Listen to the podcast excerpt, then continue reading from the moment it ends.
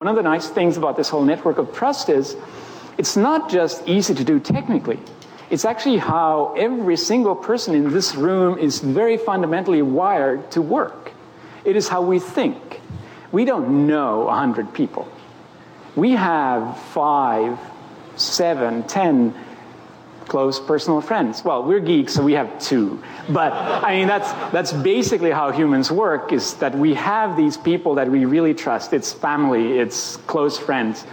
And, uh, and it, it really fits, you don't even have to have a mental model. It fits how we are wired up. So there's huge advantages to this whole model of network of trust.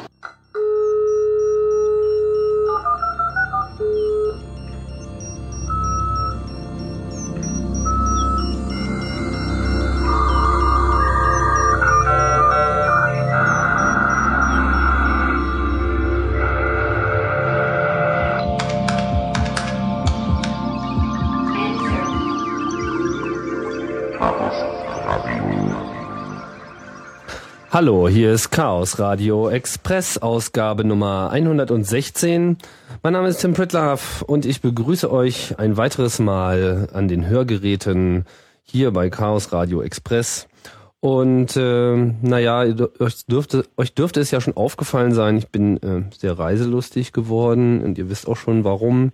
Und äh, ja, heute hat es mich nach Ulm getragen, wo ich ein Thema und einen Gesprächspartner nachsuche, der auch schon ganz lange auf meiner Liste steht. Und das Thema soll sein, heute, Ad hoc äh, Networking. Und der Gast dazu ist äh, Frank, Frank Kagel. Hallo. Hallo Tim. Ja, du ähm, bist ja, du beschäftigst dich sehr, sehr intensiv mit diesem Thema. Du beschäftigst dich auch sehr intensiv mit anderen Themen. Du bist auch, sagen wir mal, generell der Chaoslandschaft ja durchaus verbunden und auch schon seit langer, langer Zeit hier äh, einer der, wie kann man sagen, Mitinitiatoren. Kann man das sagen? Das kann man sagen. Kann ne? man so sagen. Also des Chaos Computer Club in Ulm. Seit 91 hier in Ulm mit dabei und das ist schon relativ lange her. Genau, eine der ältesten äh, Splittergruppen und Widerstandsnester des CCC. Genau, wir, halt, wir halten das Chaos hoch. Genau. Aber in deinem richtigen Leben bist du äh, ja an der Universität Ulm tätig, schon seit längerer Zeit, dort als wissenschaftlicher Assistent und so Ad-Hoc Networking ist so eins deiner Forschungsgebiete, kann man sagen.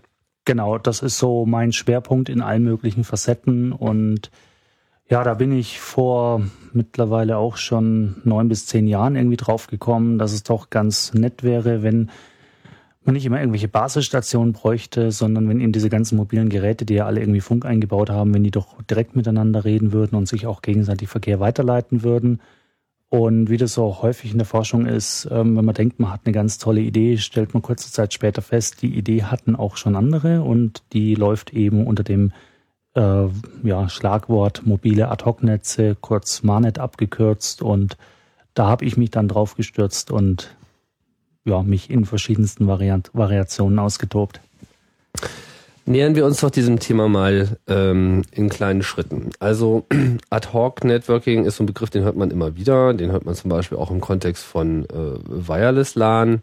Was, äh, was genau macht denn ein Ad-Hoc-Netzwerk eigentlich aus? Also was, worum geht es dabei? Was, was bedeutet das Ad-Hoc? Ja, steckt eigentlich bereits im Namen drin. Es geht darum, Geräte zu vernetzen und das Ganze eben nicht mit Infrastruktur, sondern spontan, also ad hoc eben. Das heißt, zwei Geräte, die in gegenseitige Reichweite, Funkreichweite kommen, die stellen das eben fest und fangen dann an, miteinander zu reden. Und da gibt's jetzt eben unterschiedlichste Variationen. Also ein ganz einfaches Beispiel für ein Ad-Hoc-Netzwerk ist Bluetooth. Äh, auch da brauche ich keine Infrastruktur. Ich kann zwei Geräte, die Bluetooth sprechen. Ich kann die pairen. Die finden sich gegenseitig, bauen eine Verbindung auf und schon habe ich ein ganz triviales, einfaches Ad-Hoc-Netz was allerdings jetzt eben in der Reichweite sehr beschränkt ist, weil eben beide Geräte, ja, bei je nachdem, welche Class äh, ich habe, eben 10 Meter äh, nicht an Entfernung übersch äh, überschreiten dürfen. Also ad hoc bezieht sich sozusagen auf die Netzwerkinfrastruktur, nämlich insofern, als dass es äh, im Idealfall eigentlich keine benötigt, sondern dass äh, um ein Ad-Hoc-Netzwerk zu betreiben, man eigentlich nur alle die Geräte braucht, die eben auch wirklich in ihm kommunizieren wollen. Genau, also das ist so die Gegenthese zu GSM, wo ich ja, wenn ich nicht irgendwo einen Funkmast stehen habe, schlichtweg mein Handy nicht benutzen kann. Mhm. Und hier ist die Idee eben die, solange ein anderes Handy in der Nähe ist, dann können die auch miteinander kommunizieren. Nennt man das dann nicht auch Peer-to-Peer-Networking? Ähm, es ist von der Idee her verwandt mit Peer-to-Peer-Networking, wobei Peer-to-Peer -Peer eher ein logischer Begriff ist. Ähm, da, also wenn ich jetzt mal so in die File-Sharing-Welt oder so gehe oder generell äh, im, im, Bereich des Internet, dann ist eben Peer-to-Peer-Networking nicht dieses klassische Client-Server, wo eben der eine, der Client, den Server kontaktiert und der Server erbringt eine gewisse Leistung, sondern das ist eben Peer-to-Peer, -Peer, also beide erbringen wechselseitig einen gewissen Dienst. Ähm, also eher so, so aus dieser Anwendungs- und Dienstesicht äh, wird eben dieser Peer-to-Peer-Begriff verwendet. Ähm, wenn ich jetzt eben diese Idee, alles sind gleich und es gibt eben keine ausgezeichnete Basisstation, wenn ich das jetzt auf Funkkommunikation übertrage, dann bin ich genau bei den Ad-Hoc-Netzen. Mhm. Wobei ja bei Peer-to-Peer -Peer durchaus auch zentrale Instanzen noch äh, notwendig sind oder so sein können. Also so ganz ohne Tracker kommt auch ein BitTorrent nicht aus. Äh. Ja, aber ich sag mal, je mehr zentrale Instanzen ich habe, desto weniger ist es dann halt eben noch Peer-to-Peer. Um, umso mehr man hat, umso weniger ist es. Nee, also je weniger zentrale, äh, je mehr ins zentrale Instanzen ich habe, genau, desto weniger bleibt halt von diesem ursprünglichen Peer-to-Peer-Gedanken übrig. Also mit anderen Worten, das ist eigentlich ein fließender Übergang. Und aber Ad-Hoc-Networking geht schon grundsätzlich davon aus, dass es eigentlich keine zentrale Instanz gibt. Genau. Das ist also sozusagen extrem Peer-to-Peer. -Peer. Es ist extrem infrastrukturlos ja. und treibt sozusagen diesen Gedanken, alle sind gleichzeitig Netzwerkinfrastruktur und Nutzer dieser Netzwerkinfrastruktur auf die Spitze her. Alle sind gleich, wie schön. Wann, äh, seit wann gibt es denn diesen Gedanken? Ich meine, ist äh, also so, so richtig was Neues äh, ist das ja nun eigentlich auch nicht, oder? Nee, eigentlich nicht wirklich. Also den Gedanken, den gibt's so lange wie es Funk gibt. Ich meine, wenn man mal die Rechner beiseite lässt, so der gute alte CB-Funk oder so, das ist ja auch eine Peer-to-Peer-Kommunikation. Die sind im Prinzip alle auf, ähm, also da gibt's keine Infrastruktur, sondern jeder tut halt mit seinem Funkgerät einfach senden und empfangen. Und ähm, sowas ähnliches hat man auch schon sehr früh mit Computern probiert. So Ende der 70er Jahre gab's in USA, in der Bay Area, ein Experiment, das sogenannte Packet Radio Network, PRNet. Und da ist man hergegangen und hat ähm, versucht, genau so ein, so ein Ad-Hoc-Netzwerk ähm, zu bauen mit mobilen Knoten. Diese mobilen Knoten waren damals LKWs des Militärs und da waren dann hinten auf der Ladefläche große Schränke mit entsprechenden Funkmodulen. Damals war das alles noch nicht so hoch integriert, wie wir das heute haben. Und äh, die sind dann eben rumgefahren und haben sich gegenseitig Daten geschickt, Datenpäckchen geschickt. Und äh, das war dann auch schon so weit, dass sie auch Daten für andere weitergeleitet haben. Also das, was man heute dann als Multi-Hop-Relaying bezeichnet. Mhm. Und ja, das war so die, die Geburt. Wer, wer, hat denn das betrieben? Also war das jetzt so, ein, so eine Horde Freaks oder war das auch schon so ein universitärer oder also, militärischer Forschungsbereich. Wenn ich jetzt mich nicht ganz falsch erinnere, dann war das auch ein Projekt, was von der DARPA gesponsert war, also diese amerikanische äh, Forschungsförderungsinstitution, die auch so ein bisschen militärnah ist und eben alle möglichen Projekte bis hin eben zum Vorläufer des Internet äh, gesponsert hat. Und da war das einfach auch ein Teil oder so ein Forschungsprojekt, wo es eben um Packet Networking geht. Also ging. Also Packet Networking war so Ende 60er, Anfang 70er ganz neu in Mode. Dann hat man eben angefangen, so Dinge wie ARPANET aufzubauen, auf diesem Gedanken, dass ich eben nicht eine dauerhafte Verbindung habe, sondern alles schön in kleinen Päckchen unabhängig voneinander verschicken kann. Und in dem Rahmen gab es eben auch Forschungsprojekte, wo man das versucht hat, über Funk zu machen oder auch über Satelliten und anderes. Und ja, irgendwann ist man dann auch auf die Idee gekommen, jetzt haben wir diese ganzen Packet Networks. Ähm, wir haben unser äh, PR-Network für die Funkkommunikation, äh, ja, für die Funkkommunikation. Wir haben unser ARPANET es gab Satnet, äh, um Paketkommunikation über Satellitenstrecken zu machen. Da gab es dann auch schon Standorte, nicht nur in den USA, sondern zum Beispiel auch in England. Und irgendwann ist man dann auch auf die Idee gekommen, Mensch, das wäre doch schön, wenn all diese Netze, die jetzt erstmal ganz unterschiedliche Paketformate und alles nutzen, wenn die miteinander reden können. Dann hat wie viele Teilnehmer hatten diese Netze? Ich meine, war das jetzt wirklich nur so wieder experimental und da waren dann so fünf dabei und die haben sich so ein paar Pakete geschickt, so testweise, oder hat das schon so ein gewisses Deployment gehabt? Nee, nee, also es war wirklich testweise. Das war ein Testfeld. Okay. Und ich, ich weiß nicht, wie die genauen Also Zahlen kleineres waren, aber Rudel, bärtiger Akademiker, die das alles ganz toll fanden. ja, und also ich, ich denke, ich gehe auch nicht davon aus, dass wir da irgendwie 100 LKWs hatten, sondern es waren eine Handvoll. Okay. Ja, und wie gesagt, und dann ist man irgendwann auf die Idee gekommen, Mensch, wäre doch toll, wenn man das alles mal verbinden könnte und die Pakete auch zwischen Netzwerken austauschen könnte.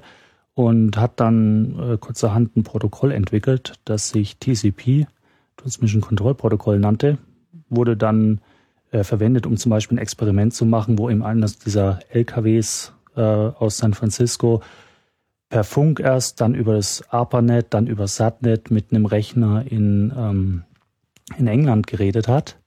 Und ja, das war so ein bisschen auch mit die Geburtsstunde des Internets, wie wir heute kennen. Also wir reden von dem TCP. Das TCP, das Transmission Control und, Protocol. und, und du sagst, dass das, das TCP jetzt im Wesentlichen auch was mit der Tatsache zu tun hatte, dass sie dort diese Packet Radio Networks hatten oder generell, dass sie sich eigentlich auf Paketkommunikation geeinigt haben, als das ist ja schon wahrscheinlich die, der Weg, mit dem man gehen will. Die ähm, Paketkommunikation, die gab es ja schon früher, die gab es im ARPANET. Ja. Aber der, der entscheidende Gedanke, und da war eben dieses PR-Network so ein Puzzlestein dabei, der entscheidende Gedanke war, wenn ich jetzt schon paketorientierte Netze habe, dann wäre es doch nett, wenn ich da irgendwie so, einen einheitlichen, so ein einheitliches Adressformat, einheitliches Paketformat hätte, so einen Overlay, was mir eben es erlaubt, diese ganzen Netzwerke zu verbinden und Pakete zwischen den Netzwerken hin und her zu schicken. Und das ist genau Internetworking. Ja gut, aber das ist ja dann IP und nicht TCP. Ähm, das hieß zunächst mal TCP und später äh, hat man dann, um noch ein bisschen mehr Struktur reinzubringen, das dann in TCP und IP aufgesplittet. Ah, verstehe. Und irgendwann Deswegen auch diese gängige Bezeichnung, dass man von TCP/IP spricht, auch wenn man eigentlich IP meint, beziehungsweise die gesamte Suite, wo ja auch noch UDP dazugehört. Das heißt, TCP war mal der Name, bis man dann der, die Notwendigkeit gesehen hat, genauer zwischen Layer 3 und Layer 4 zu unterscheiden. Genau, da äh, Aha. ursprünglich sagte man halt, okay, das ist so der Transport, die Transportschicht für Pakete zwischen Netzen und dann kam irgendwann kamen die Leute von ISO-OSI und haben gesagt, das müssen wir aber noch viel genauer in Layers unterteilen und dann hat man das Ganze eben auch bei TCP/IP nochmal gesplittet. Mhm. Okay, verstehe. Aber das ist jetzt noch eine Randnotiz. Von welchem Zeitraum reden wir denn jetzt eigentlich? Also dieses PR-Netz, ist das dann wieder so auch Ende der 60er, Anfang der 70er Jahre? Das war so 76, 77 Ein bisschen rum später. Mhm. und genau, das war schon ein bisschen später und dann wurden eben diese Protokolle entwickelt auch und so weiter und ja, ich, irgendwann 81, 82 wurde ja dann das Internet auch auf komplett auf TCP/IP umgestellt Mhm. und Aber dann kann man ja nicht unbedingt davon reden, dass jetzt so dieses Ad-Hoc-Networking als solches einen besonderen Siegeszug äh, davon getragen hat. Du hast ja schon erwähnt, so GSM und der gesamte Mobilfunk heutzutage, der ist ja alles andere als infrastrukturlos, sondern ganz im Gegenteil. Man fährt durch die Lande und am laufenden Meter kriegt man irgendwelche dicken Antennen vor die Nase geknallt. Das ist wahrscheinlich auch der einzige Weg, wie das funktioniert hätte, oder? Ähm, ja gut, die Sache mit den, mit den Basisstationen und so weiter und den zellulären Netzen hat natürlich den Vorteil, ähm, das kann ich viel besser auch in ein Geschäftsmodell gießen. Da kann ich eine Infrastruktur aufbauen, mit der ich dann auch eine gewisse Dienstequalität garantieren kann, nämlich da, wo halt eine Basisstation steht, da kann man dann auch telefonieren. Das ist natürlich mit so einem Ad-Hoc-Netzwerk alles viel, ja, sag ich mal, zuf äh, zufälliger. Ähm, ein anderer wichtiger Grund ist auch der gewesen, diese Datenkommunikation äh, über Funk, ähm, wie ich gesagt habe, in Ende der 70er Jahre, ähm, da waren das also noch irgendwelche Schränke auf LKWs. Da waren wir also von den, von dem WLAN-Modul, was irgendwie in mein iPhone oder Handy eingebaut ist, noch meilenweit weg. Und es hat eigentlich so bis Mitte, Ende der 90er Jahre gedauert, bis eben einfach die Integration im Mikroelektronikbereich so weit fortgeschritten war, dass man solche Techniken, wie wir sie heute mit WLAN nutzen, auch tatsächlich in irgendwelche kleinen Funkmodule bauen konnte. Und das war dann eigentlich auch so der Punkt, wo dann äh, diese Ad-Hoc-Vernetzung auch an, an Fahrt aufgenommen hat. Also es gab dann zwar eben 70er, 80er Jahre durchaus einiges an Experimenten, auch das Militär war da ziemlich dran interessiert, aber so richtig los ging es eigentlich Mitte der 90er Jahre. Und ähm, dann wodurch? Also ich meine, wir haben es ja schon erwähnt, also das WLAN, das wir, was wir alle irgendwie kennen und schätzen, hat ja auch einen Ad-Hoc-Modus. Das heißt, normalerweise ist ja auch das, das WLAN-System, also alles, was so 802.11 ist, geht davon aus, man hat einen Access Point, also so ähnlich jetzt wie bei GSM, es gibt einfach eine Infrastruktur. Und äh, in die bucht man sich ein und der Access Point verwaltet den Zugang, gibt einen Key aus und so weiter. Und dann kann man aber jetzt auch an jedem Laptop in den Ad-Hoc-Modus wechseln. Das heißt jetzt vielleicht nicht bei jedem Rechner irgendwie so, sondern es gibt da, was ich, alle möglichen Marketing-Terms, die noch drüber gelegt werden.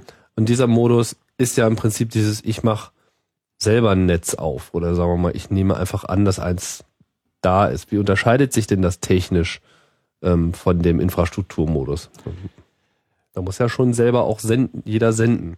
Genau, also letztlich gibt's eben in diesem 802.11 äh, Standard die zwei Betriebsmodi. Es gibt eben dieses Basic Service Set, äh, wo ein Access Point eben eine bestimmte Anzahl von Stations versorgt. Und es gibt eben dieses Independent Basic Service Set, ähm, ja, wo eben mehrere Rechner zum Beispiel direkt miteinander reden können. Ähm, ich sage mal so, auf den unteren Ebenen, Medienzugriff und so weiter, unterscheidet sich das zunächst mal überhaupt nicht. Ähm, wo es sich unterscheidet, so ein Access Point, der macht so ein paar, ja, der hat so ein paar organisatorische Managementaufgaben, äh, so ein bisschen Zeitsynchronisation, Beacons senden regelmäßig, Power Management. Und das gibt's eben in diesem Independent Basic Service Set, also in diesem Ad-Hoc-Modus, äh, jeweils immer, oder da gibt's dann jeweils immer ein, ähm, ja, ein dezentrales Pendant dazu, wo das eben die Stationen untereinander ausmachen müssen. Und das ist dann eigentlich auch schon alles. Und dann können eben äh, ja, Rechner, die in gegenseitiger Funkreichweite sind, auch direkt miteinander reden, ohne über den Access Point zu müssen. Aber eigentlich ist es ja komplexer für den Client. Ich meine, vorher gibt es diese Infrastruktur, da bucht man sich ein und dann hat man alles und jetzt muss man ja sich dann auch mit den anderen abstimmen. Das ist ja schon mehr Aufwand. Ja, wobei ähm, Wireless LAN eigentlich auf diesen unteren Ebenen, wie gesagt, Medienzugriff und so schon relativ dezentral äh, funktioniert. Also nicht so wie bei GSM, dass zum Beispiel die, die Basisstation oder eben der Access Point eine besondere, herausragende Rolle beim Medienzugriff hätte und bestimmen könnte, wer darf wann senden oder so, sondern das machen die im Normalfall schon dezentral untereinander aus. Da gibt's dann so ein äh, DFW-MAC, nennt sich das, ähm, also so ein Zugriffsverfahren, was halt auf ja letztlich äh, so einem CSMA-CA-ähnlichen Verfahren beruht. Jedenfalls. Was, äh, was heißt denn das? DFW-MAC? Äh, Distributed Foundation Wireless Medium Access Control.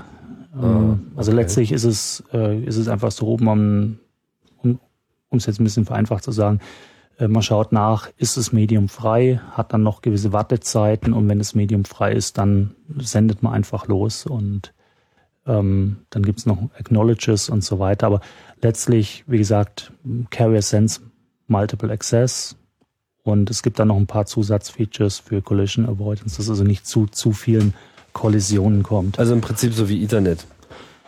Aber eben ohne Collision Detection, weil das in einem Wireless Medium nicht funktioniert. Mhm. Genau, aber ist ein ähnlicher Ansatz und wie gesagt, das funktioniert auch im WLAN vollkommen paritätisch. Also der Access Point, der muss sich genauso um den Medienzugriff bemühen wie alle Stationen. Der darf also nicht irgendwie da ja, das äh, koordinieren oder bevorzugt senden oder so, sondern das ist Peer-to-Peer, -Peer, um den Begriff nochmal aufzu mhm. aufzunehmen. Und ja, wie ist gesagt, es dann langsamer? Ich meine, ist es sozusagen prinzipbedingt langsamer oder hängt das einfach nur von den Clients ab?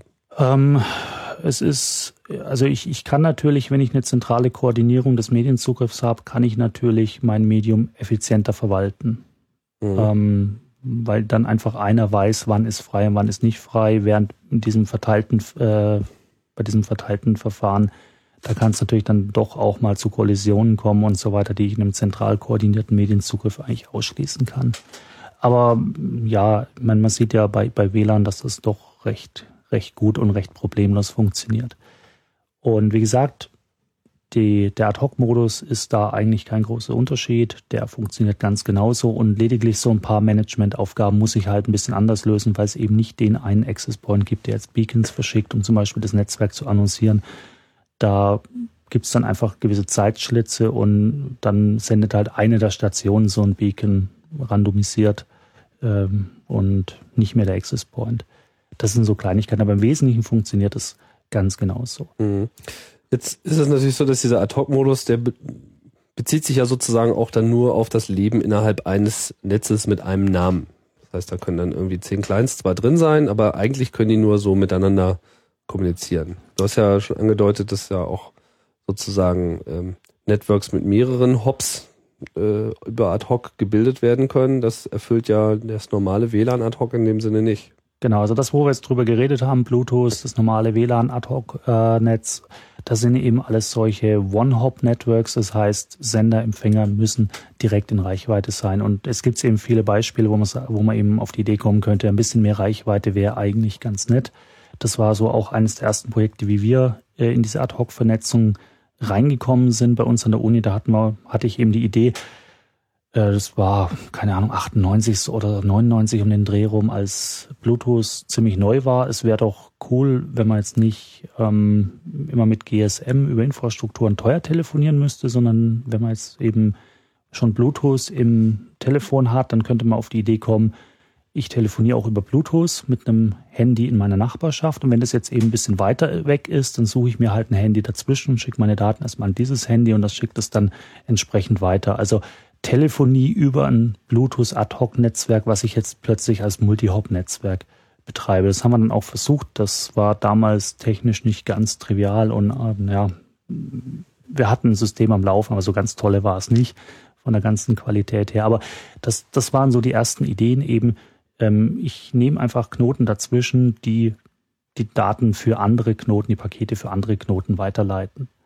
Und ähm, das waren, oder was, was einem dann natürlich sofort auffällt, ist, ja, ich brauche irgendwie ein Routing-Protokoll. Also irgendwie müssen die Knoten dazwischen ja wissen, wo müssen sie denn jetzt diese Daten, die sie von anderen bekommen, hinschicken. Und ähm, das war auch so der Schwerpunkt, mit dem man sich nochmal seit Mitte der 90er Jahre eigentlich in dem Bereich Ad-Hoc-Netze beschäftigt hat. Da hat sich dann auch in der IETF eine Arbeitsgruppe dazu gebildet, die also alle möglichen äh, Routing-Verfahren entwickelt und vorgeschlagen hat. Ähm, ja, Routing-Verfahren kennen wir auch schon aus dem Internetbereich. Da gibt es ja so Sachen wie OSPF und ähnliches, was also hauptsächlich im LAN eingesetzt wird oder BGP dann eben eher so im Backbone-Bereich im Internet. Mhm. Ähm, nur haben die alle ein Problem damit, wenn ich die jetzt plötzlich in einem Ad-Hoc-Netzwerk laufen lassen will. In einem Ad-Hoc-Netzwerk ähm, gerade wenn ich von mobilen Knoten ausgehe, die sich bewegen, habe ich eben plötzlich, habe ich immer wieder äh, neue Verbindungen, die auftauchen oder existierende Verbindungen, die deshalb eben, oder, ja, die down gehen, weil eben die Knoten sich voneinander entfernen zum Beispiel. Ähm, und wenn ich da jetzt so ein normales OSPF drauf fahre, dann ähm, kommt es also einfach nicht mehr hinterher und erzeugt eine Unmenge Traffic im Netz, nur um diese Routen zu verwalten. Mhm. Das ist sozusagen für feste Netze gedacht und genau, gebaut. Genau, und im Festnetz, ich meine, da, da geht ein Link äh, vergleichsweise selten mal down, vielleicht weil ein Admin mal ein Kabel zieht oder ein Bagger irgendwo eine Leitung durchtrennt, aber im Normalfall, wenn ein Link da ist, dann ist der relativ stabil und hält relativ lange. Und das ist halt im Ad-Hoc-Netzwerk überhaupt nicht der Fall. Und deshalb hat man sich da komplett neue Ansätze überlegt, wie man so Routing organisieren kann. Aber da gibt's ja auch im WLAN-Bereich einige äh, Ansätze. Was mir jetzt so als erstes einfällt, ist ja auch die Standardisierungsbemühungen 812, äh, 802.11s. Mhm. Ähm, das, wenn ich das äh, richtig erinnere, ja versucht, dieses Problem dann so auf dem Link-Level äh, zu erschlagen. Gut, ich meine, da kann man jetzt natürlich wieder die philosophische Diskussion führen, auf welche OSI-Schicht gehört das Ganze. Ja, ja. Aber ich meine, logisch gesehen, nachdem mehrere Links beteiligt sind, ist es natürlich ein, ein Routing. Und wenn ich das jetzt trotzdem in den äh, Link-Layer packe, dann ist es deshalb trotzdem immer noch ein Routing. Aber ähm, ich verberge sozusagen diesen Routing-Vorgang halt vor den, vor den höheren Schichten. Mhm. Aber ähm, ja, also 802.11s ist eben genau ein Beispiel für ein Routing-Protokoll für Ad-Hoc-Netze, wobei 11s spezifisch äh, für sogenannte Mesh-Networks gedacht ist. Da hattest du ja auch schon mehrere Sendungen. Richtig, das sind äh, ja dann die, die, die, ich sag mal, die Open Source Ansätze, ähm, haben wir schon zweimal hier besprochen. Einmal in ähm, CAE Nummer 16, ähm, da ging es äh, vor allem um OLSR und CAE 045 über ein Nachfolgerprotokoll, das Batman-Protokoll, beides ähm, Gespräche mit Elektra, beides auch, äh, sagen wir mal, Sachen, die im Wesentlichen auf den Erfahrungen dieser Freifunk-Community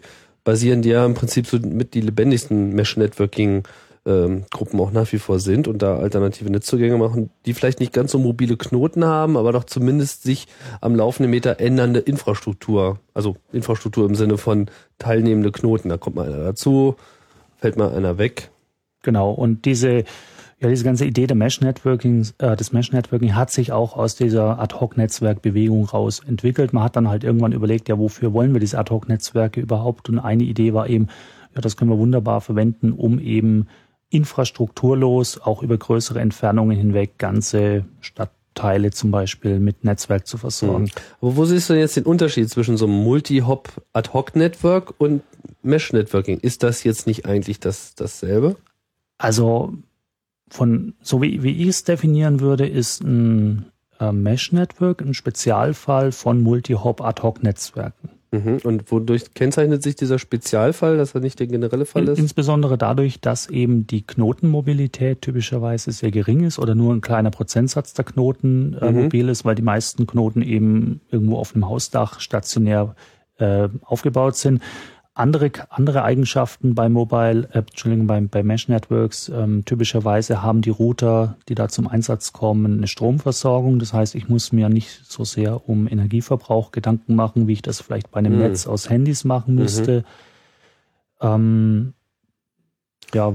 Okay, das heißt, dein Forschungsbereich und das, das Thema, was wir im Prinzip auch besprechen, ist Ad-Hoc-Networking im Allgemeinen und im Besonderen sozusagen auch unter diesen Voraussetzungen, dass man eben nicht so eine stabilen Knoten hat, die irgendwie beliebig Power haben, sondern dir geht's äh, tatsächlich vor allem um die mobile äh, Komponente, sag ich mal. Genau, also insbesondere eben der Fall, wenn wir sehr mobile Knoten haben und auch da bin ich eigentlich noch relativ noch weiter spezialisiert. Also ich habe mich ähm, so bis 2003 schwerpunktmäßig mit äh, Sicherheitsfragen und auch Privacy-Fragen in solchen Marnets äh, beschäftigt, habe da dann auch in 2003 meine Dissertation drüber äh, also verfasst. Marnet steht für Mobile, Ad Hoc Network. Okay. Mhm. Genau, und da, da taucht dann eben dieser Begriff Mobile auf und deshalb ist halt ein Mesh Network eher kein Marnet, sondern einfach ein Multi-Hop Ad Hoc Netzwerk. Mhm. Ja, also das, das war so bis 2003 meine Richtung, wobei ich da eben diese Marnets noch sehr generisch betrachtet habe. Und ähm, viele Leute, die sich in dem Bereich, also die in dem Bereich generisch mit Marnets angefangen haben, haben sich dann so um den Dreh rum halt auch überlegt, naja, was wollen wir denn jetzt eigentlich? Jetzt haben wir uns die ganze Zeit überlegt, wie wir solche abstrakten, generischen Ad-Hoc-Netze aufbauen, aber zu irgendwas müssen die auch gut sein. Und deshalb haben sich äh, so, also es gab eine ganze lange Liste von, von Ideen, was könnte man damit machen, aber letztlich haben sich so drei, vier große Themen rausgeschält. Eines sind die Mesh Networks, äh, wo sehr viel dran gearbeitet wird. Ein anderer Bereich, wo eben diese Ad-Hoc-Vernetzung sehr stark zum Einsatz kommt, sind sogenannte Wireless Sensor Networks. Ähm, dann gibt's den Bereich, wo ich jetzt seit 2003 auch verstärkt drauf arbeite, die sogenannten Fahrzeug-Ad-Hoc-Netze. Ja, und dann ja, vierte können wir eigentlich weglassen. Also das sind so die, aus meiner Sicht, die drei Erfolgsmodelle, wo man wirklich sagen kann, okay, da zeigt man, oder da, da lässt sich wirklich gut zeigen, dass diese mobilen Ad-Hoc-Netze auch Sinn machen und man damit tolle Anwendungen machen kann.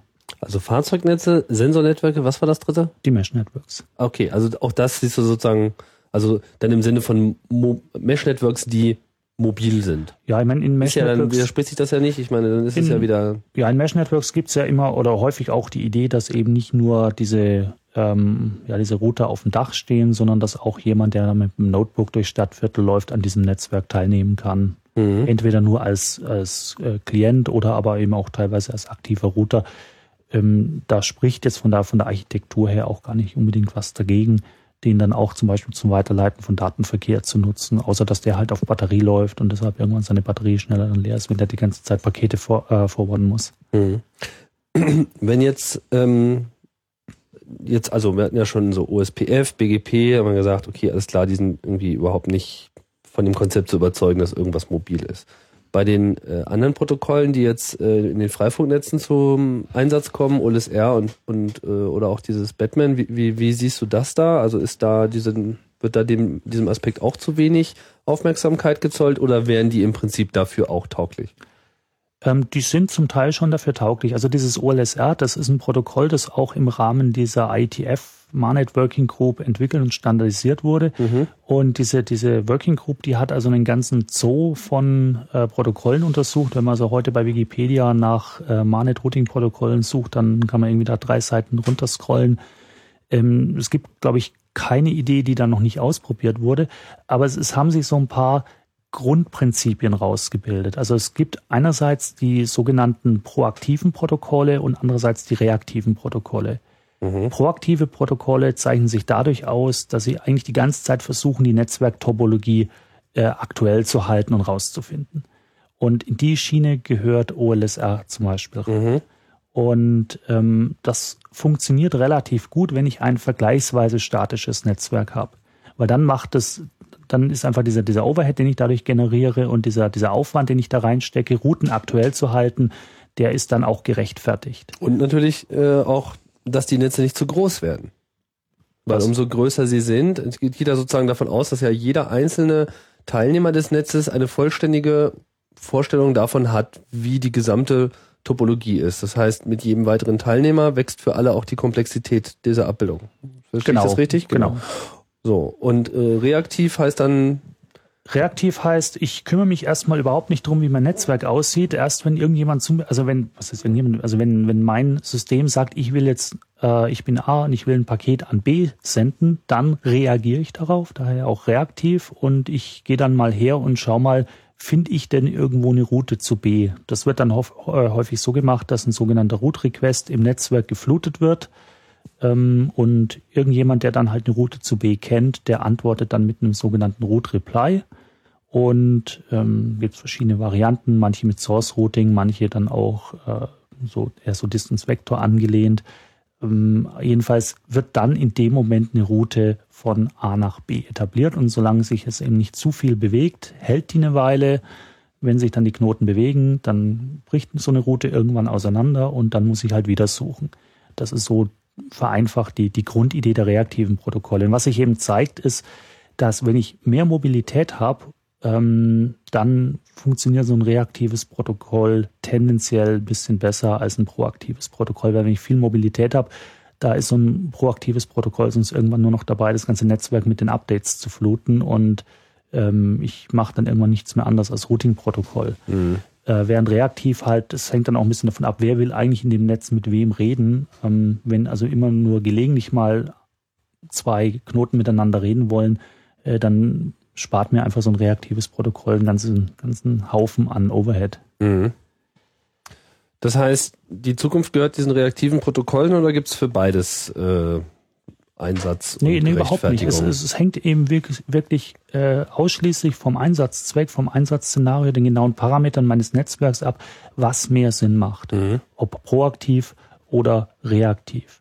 Und es gibt dann auch Hybridformen, die zum Beispiel in einem gewissen Radius um einen Knoten eher äh, proaktiv arbeiten. Also wenn ich die Idee habe, dass eben Knoten typischerweise eher mit ihrer eigenen, äh, mit der unmittelbaren Nachbarschaft kommunizieren, dann rentiert sich es vielleicht so drei, vier Hops äh, proaktiv zu routen. Und wenn ich dann doch mal weiter weg muss, dann mache ich das Ganze reaktiv. Oder es gibt hierarchische Ansätze, wo dann eben so in einer kleineren Umgebung ähm, proaktiv gearbeitet wird. Da wird dann einer ausgewählt, der ist dann dafür der Repräsentant und der muss dann dafür schauen, oder der muss dann dafür sorgen, dass er die, äh, die längerfrist oder die weiteren Routen äh, pflegt und verwaltet. Also da gibt's wie gesagt, Unmengen, Unmengen Ansätze. Und okay, und es gibt auch nicht so jetzt die goldene Lösung, sondern es gibt verschiedene Ansätze und die kann man dann auch beliebig äh, miteinander ähm, kombinieren.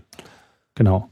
Gibt's denn dann sozusagen auch daraus jetzt schon irgendwelche Standardisierungsansätze, die jetzt diese Aspekte vielleicht mit berücksichtigen? Also gibt's irgend so einen eine ähm, IETF Working Group hast du gesagt, gibt es, ich meine, gibt es da irgendeinen ein, ein, Konsens oder produzieren eine ganze, ganze Latte von verschiedenen Protokollen, die es vielleicht mal sein könnte und dann darf man selber die Münze werfen? Oder ist das alles zu unterschiedlich, als dass man sich da auf irgendwas wirklich einigen sollte. Also was es gibt, es gibt eine, eine Reihe von RFCs, die einzelne solcher Protokolle spezifizieren, ähm, so den, den Gesamt, das Gesamtdokument, was praktisch sagt, okay, ähm, wenn Parameter A, dann nimm Protokoll hier und wenn Parameter B, dann nimm ein anderes Protokoll oder äh, was dann auch diese ganzen Protokolle irgendwie versucht, in ein einheitliches Protokoll zu fusionieren. Ähm, das gibt's so in der Form noch nicht. Also momentan muss man sich eben wirklich genau anschauen, was will ich denn eigentlich machen, wie sieht mein Netzwerk aus und dann kann man sich das Protokoll, was einem passt, rauswählen und genau das haben die Leute im, im Mesh-Networking-Bereich gemacht. Die haben eben festgestellt, okay, für uns passt jetzt OLSR zum Beispiel viel besser als so ein anderes reaktives Protokoll AODV oder DSR und haben deshalb OLSR genommen und das natürlich jetzt dann auch noch weiterentwickelt. Da gibt's jetzt ja eben Batman und ähnliches. Grundsätzlich wird da noch viel geforscht. Also das ist auch wirklich noch ein Bereich, der eigentlich voll im Fluss ist, oder? Ja, ja, auf jeden Fall. Also, ich meine, die, die ja, Routing-Ecke würde ich jetzt mal behaupten, die ist jetzt so langsam ein bisschen durchgenudelt. Ähm, also da ist noch komplett neue Ideen zu finden, wird schwierig. Aber es gibt natürlich in diesem Konglomerat äh, Ad-Hoc-Netze noch eine ganze Reihe von offenen Fragestellungen. Manche Leute wollen dann irgendwelche äh, Medienströme, Videos und so weiter darüber übertragen. Dann den ganzen Quality-of-Service-Bereich. Multicast-Routing wäre noch so ein, äh, eine Fragestellung. Aber auch so ganz triviale Dinge wie, ähm, ja, wie verteile ich eigentlich in so einem Netz Adressen? Mhm. Also DHCP ist vielleicht da nicht so gut geeignet dafür, weil dann bräuchte ich wieder irgendwie jemanden, der Zentraladressen verteilt. Also wie kriege ich die Knoten dazu, dass sie sich eine Adresse holen? Dann will ich vielleicht aus so einem Ad-Hoc-Netzwerk raus auch mit dem Internet reden. Ähm, dann brauche ich irgendwelche Gateways. Äh, wie funktionieren die denn? Und wie finde ich aus einem Ad-Hoc-Netzwerk raus überhaupt so ein Gateway? Das sind also alles Fragestellungen, wo es noch relativ ähm, ja, viele Aspekte gibt, die man untersuchen kann. Auch dann in Richtung, äh, welche Anwendungen fahre ich eigentlich drüber? Was machen die Anwendungen? Wie ist auch zum Beispiel die Kapazität in so einem Netzwerk? Da hat man schon äh, relativ früh festgestellt, naja, wenn ich jetzt ein Paket, also ich habe so eine Kette A, B, C, D, Knoten hintereinander und A will an D schicken, ähm, dann schickt er an B, jetzt muss B gleichzeitig Pakete empfangen und weiterleiten. Er empfängt die Pakete von A und schickt sie nach C weiter.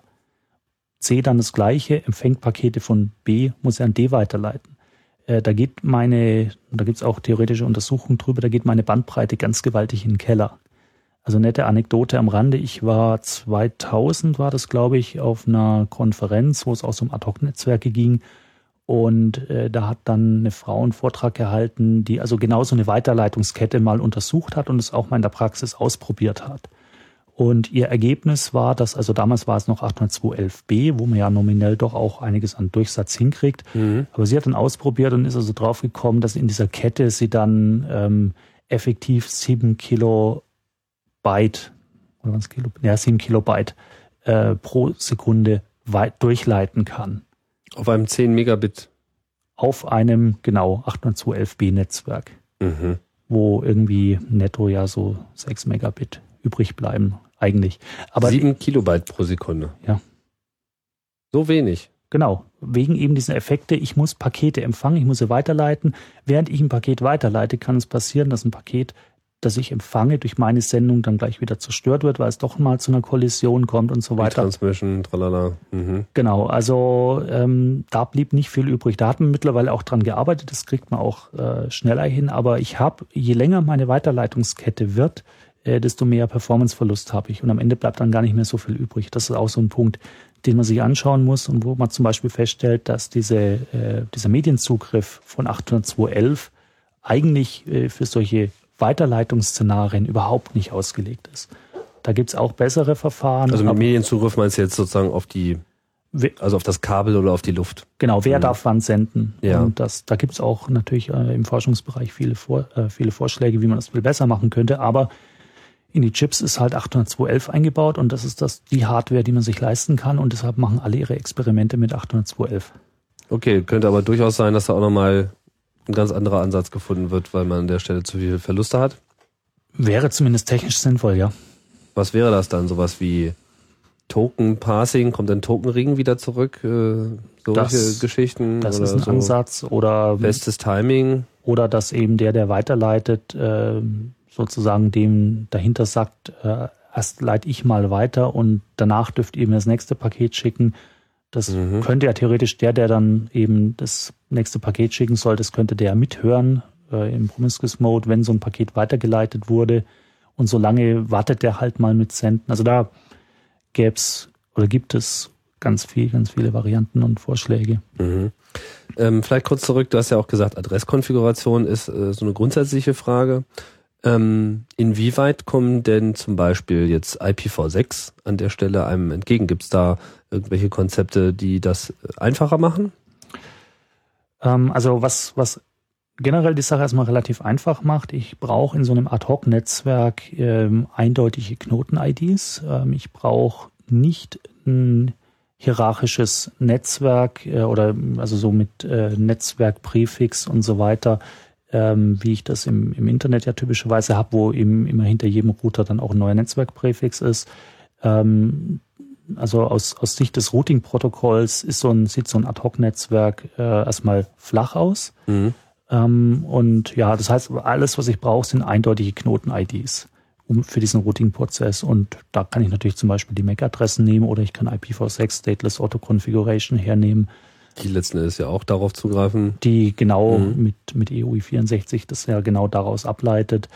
Ähm, und dann kann ich mein Routing schon machen. Die andere Frage ist, wenn ich dann über so ein Gateway ins Internet will, dann braucht mein, dann muss mein äh, Knoten im Ad-Hoc-Netzwerk plötzlich doch wieder weltweit adressierbar sein. Ähm, und dann reicht es mir halt nicht, wenn ich mit so einem äh, Site-Local oder Link-Local-Präfix in diesem Ad-Hoc-Netzwerk arbeite. Ja, dann können zum Beispiel Sachen wie Mobile IP oder Mobile IPv6 zum Einsatz kommen.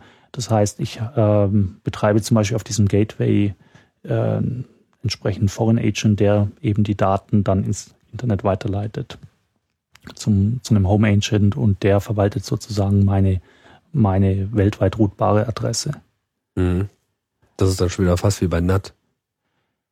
Das ist so ein bisschen wie NAT, nur ähm, dass ich, ja, NAT, NAT mit Tunnel nach Hause sozusagen. Mhm. Und ich bin dann also trotz allem eben weltweit erreichbar, aber um mich eben in diesem Ad-Hoc-Netzwerk zu erreichen, müssen eben alle, die mir ein Paket schicken wollen, den, den Umweg über den Home Agent gehen. Wobei da kann man dann auch mit Binding Updates und so weiter ein bisschen was äh, optimieren. Also IPv6 macht die Sache ein bisschen einfacher, aber löst jetzt auch nicht unbedingt gleich äh, bei Design alle Probleme, die man jetzt bei Ad-Hoc-Netzwerken hat. Man muss sich nach wie vor um eine Adressdistribution bemühen und die ist bei Ad-Hoc-Netzen generell knifflig, weil man ja ja, weil man Wege und eben diese dynamische Konfiguration berücksichtigen muss eigentlich. Gut, nee, ich habe ich habe nee, eigentlich nicht. Also ich habe ich habe einerseits eben diese diese Anforderung, ich brauche eine eindeutige ID, aber das kriegt man hin. Mhm. Ähm, die andere Geschichte ist eben, wenn ich jetzt so ein so ein Netzwerk habe ähm, und ich will nach draußen, dann brauche ich eben irgendwie ein Gateway und dieses Gateway äh, und auch der Rest draußen müssen eben wissen, wie sie mich erreichen. Und äh, da spielt es die Dynamik wieder ein bisschen rein, weil so ein Netzwerk, das kann sich ja auch beliebig irgendwie partitionieren und da gibt es vielleicht auch in so einem Netzwerk mehrere Gateways. Und jetzt rede ich über ein Gateway, aber dann bricht irgendwie meine Route zu dem Gateway, weil sich irgendjemand bewegt hat und das, ich, ich den, das Gateway gar nicht mehr erreiche, dann muss ich über ein anderes Gateway gehen. Hm. Ähm, ja, also so, solche Probleme hat man da dann. Verstehe. Ähm, ja, jetzt hast du vorhin ähm, so potenzielle Anwendungen aufgezählt. Mesh Networks, so wie wir sie kennen, äh, waren eine davon. Zwei andere Sachen hast du noch genannt, äh, die will ich jetzt nochmal hinterfragen. Äh, was du gesagt hast, waren Sensor-Networks. Was äh, muss man darunter verstehen? Ja, die, die Grundidee ist bei einem Sensor-Network, ich ähm, will irgendwas messen. Und dazu nehme ich einen Sensor. Also ich will, nehmen nehm ein Beispiel, ähm, Luftverschmutzung in der Stadt messen. Mhm. So, ähm, jetzt kann ich da natürlich an fünf Stellen irgendwelche großen Messstationen hinstellen und die binde ich dann über ein Kabel oder über ein GSM an und dann messe ich an diesen fünf Stellen irgendwie meine Luftverschmutzung. Mhm. Ähm, viel besser wäre es ja eigentlich, wenn ich nicht nur an fünf Stellen, sondern an 5000 Stellen in der Stadt messen könnte, weil ich dann ein viel genaueres Bild kriege. Aber jetzt will ich nicht an 5000 Stellen ähm, ja, solche Messstationen aufbauen. Aber was ich ja vielleicht machen könnte, ist, ich nehme irgendwie so ganz kleine miniaturisierte Geräte, die batteriebetrieben, autark für sich hinarbeiten und davon nehme ich 5000 und die verteile ich einfach mehr oder weniger zufällig in der Stadt. Jeder dieser äh, Sensorknoten, wie man die dann auch nennt, hat einen Sensor natürlich, hat einen kleinen Mikroprozessor, hat ein bisschen Speicher, äh, Funkmodul natürlich und eben bis, äh, eine Batterie. Ja, und der misst jetzt Daten und die muss er jetzt natürlich irgendwo an der Basisstation oder was ist Basisstation? Nee, Basisstation ist ein äh, schlechter Begriff.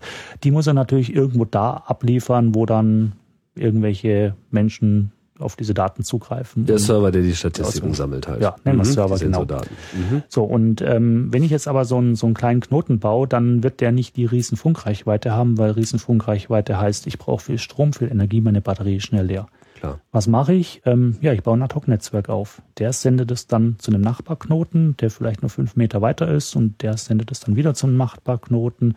Und am Ende kommt es dann wieder an so ein, so ein Gateway, äh, wo dann mein Server drauf zugreifen kann. Mhm. Das ist so die Grundidee von, von Wireless Sensor Networks. Und das heißt, die, diese Sensoren selber müssen nicht besonders intelligent sein, aber sie müssen zumindest schon mal in der Lage sein, halt so ein Mesh-Protokoll zu sprechen oder ein Ad-Hoc-Routing-Protokoll. Was, ich meine, was würde man dann zum Beispiel, also was, was könnte man konkret nehmen? Angenommen, ich wollte jetzt was wirklich ja. aufbauen. Welche dieser Myriaden von Standards würde sich da anbieten? Ähm, von denen, die wir besprochen haben, eigentlich gar keine. Mhm. Das äh, ist, also diese Mesh-Networks, äh, Entschuldigung, die, die Sensor-Networks sind jetzt wieder ein wunderbares Beispiel dafür, dass ich eigentlich auch auf dieses Routing anwendungsabhängig äh, draufschauen muss. Wenn ich nämlich jetzt bloß die Anforderung habe, ich will irgendwie einen Messwert Richtung Gateway transportieren, ähm, dann interessiert mich eigentlich der ganze Rest der Topologie überhaupt nicht. Also wie ich jetzt zu irgendwelchen anderen Netzwerk, äh, anderen äh, Sensorknoten komme, interessiert mich jetzt nur für diesen äh, Kommunikationszweck überhaupt nicht. Also kann ich eigentlich ein viel einfacheres Verfahren machen. Ähm, die, dieses Gateway flutet eine Nachricht im Netz. Ich baue einen Spannbaum auf, einen Spanning Tree und entlang diesem Spanning Tree liefern meine Sensoren, äh, meine Sensoren eben die Daten Richtung. Was Richtung ist ein Senke. Spanning Tree?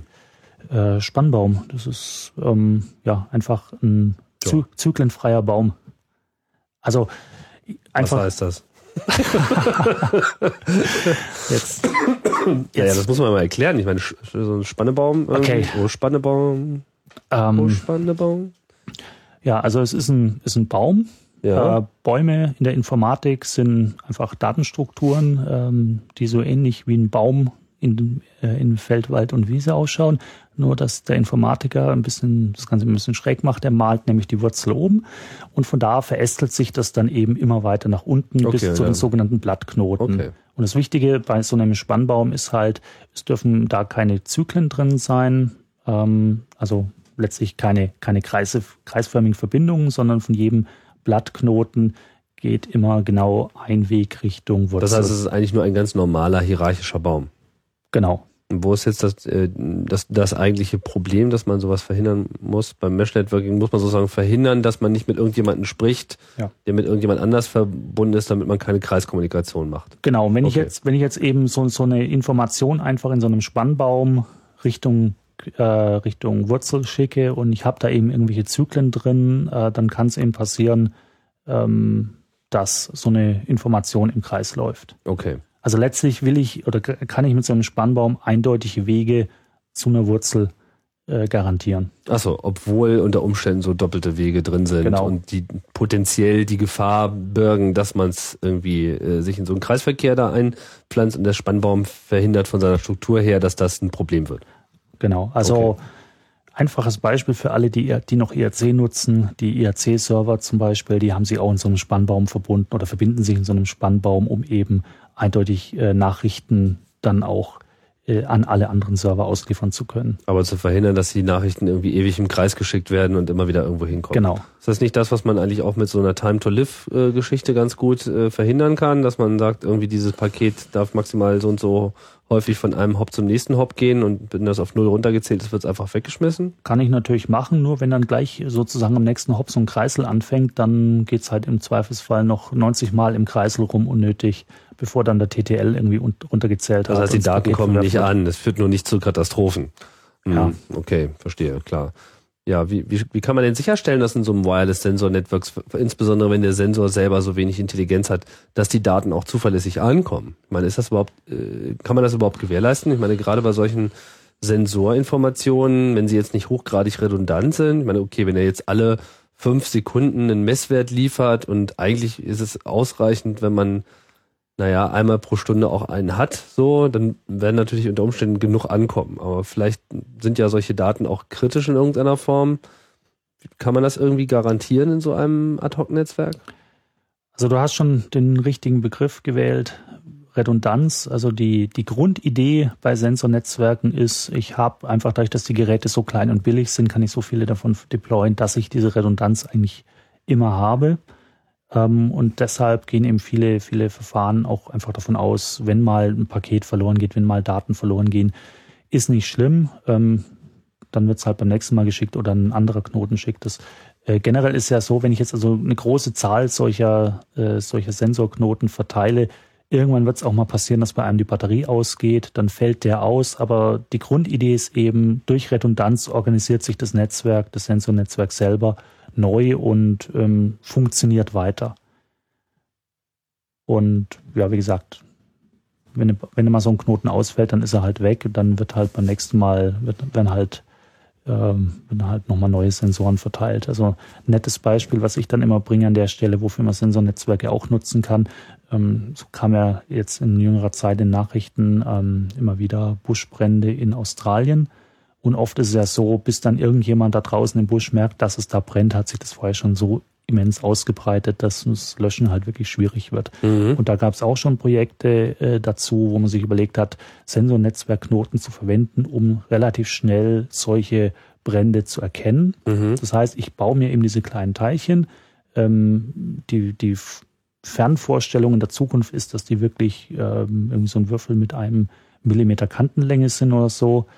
Ähm, da gibt es dann auch den Begriff Sensordust, also so mein Sensorenstaub. Mhm. Äh, und äh, die nehme ich und dann fliege ich irgendwie mit dem Flugzeug über den, den Busch und so wie diese Löschflugzeuge, bloß dass man irgendwie Sensoren auskriegt. Schmeiße ich Sensoren raus, genau, die, die liegen dann da einfach rum und wenn irgendwann so ein Sensor feststellt, hoppla, hier wird's heiß, ähm, dann, dann sagt er piep, piep, piep, piep, piep und nee, funkt es einfach weiter genau. und dann kommen die anderen und sagt, oh, da sagt aber piep, piep, piep. Und so. die leiten das dann so lange weiter, bis es irgendwo halt hm, bei einer Feuerwehrstation oder so aufgefangen wird.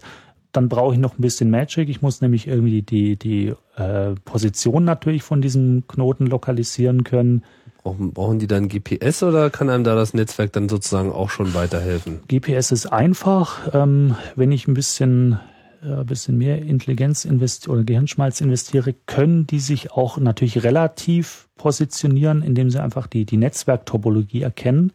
Und wenn ich dann in dieser Netzwerktopologie ein paar absolute Positionen kenne, weil eben ein paar dieser Knoten, die vielleicht ein bisschen besser ausgestattet sind, doch GPS haben, mhm. dann kann ich die Positionen dazwischen ganz gut interpolieren. Mhm. Das ist natürlich, das ist natürlich pfiffig und ist wahrscheinlich noch nicht mal gar nicht mal so teuer. Ähm, also ich meine, vorausgesetzt, dass die jetzt einerseits nicht sehr weit senden müssen. Ich meine, was für eine, was für Abstände könntest du, ich meine, gut, Australien ist groß, wenn man das jetzt wirklich da äh, halbwegs hilfreich machen will und auch sicherstellen will, dass dieses Signal weitergeht. Wie weit könnten so kleine Teile mit einem Zentimeter Kantenlänge mit Batterie drin Ne? Ja, also ähm, das, das große Problem ist, je kleiner ich die Teile mache, ähm, ich brauche, äh, um, um vernünftig senden zu können, immer noch Antennen und die sind dann doch wieder relativ groß. Mhm. Ähm, aber ich meine, müssen ja auch nicht so super klein sein. Ich meine, dann werden sie wahrscheinlich auch alle nur gefressen.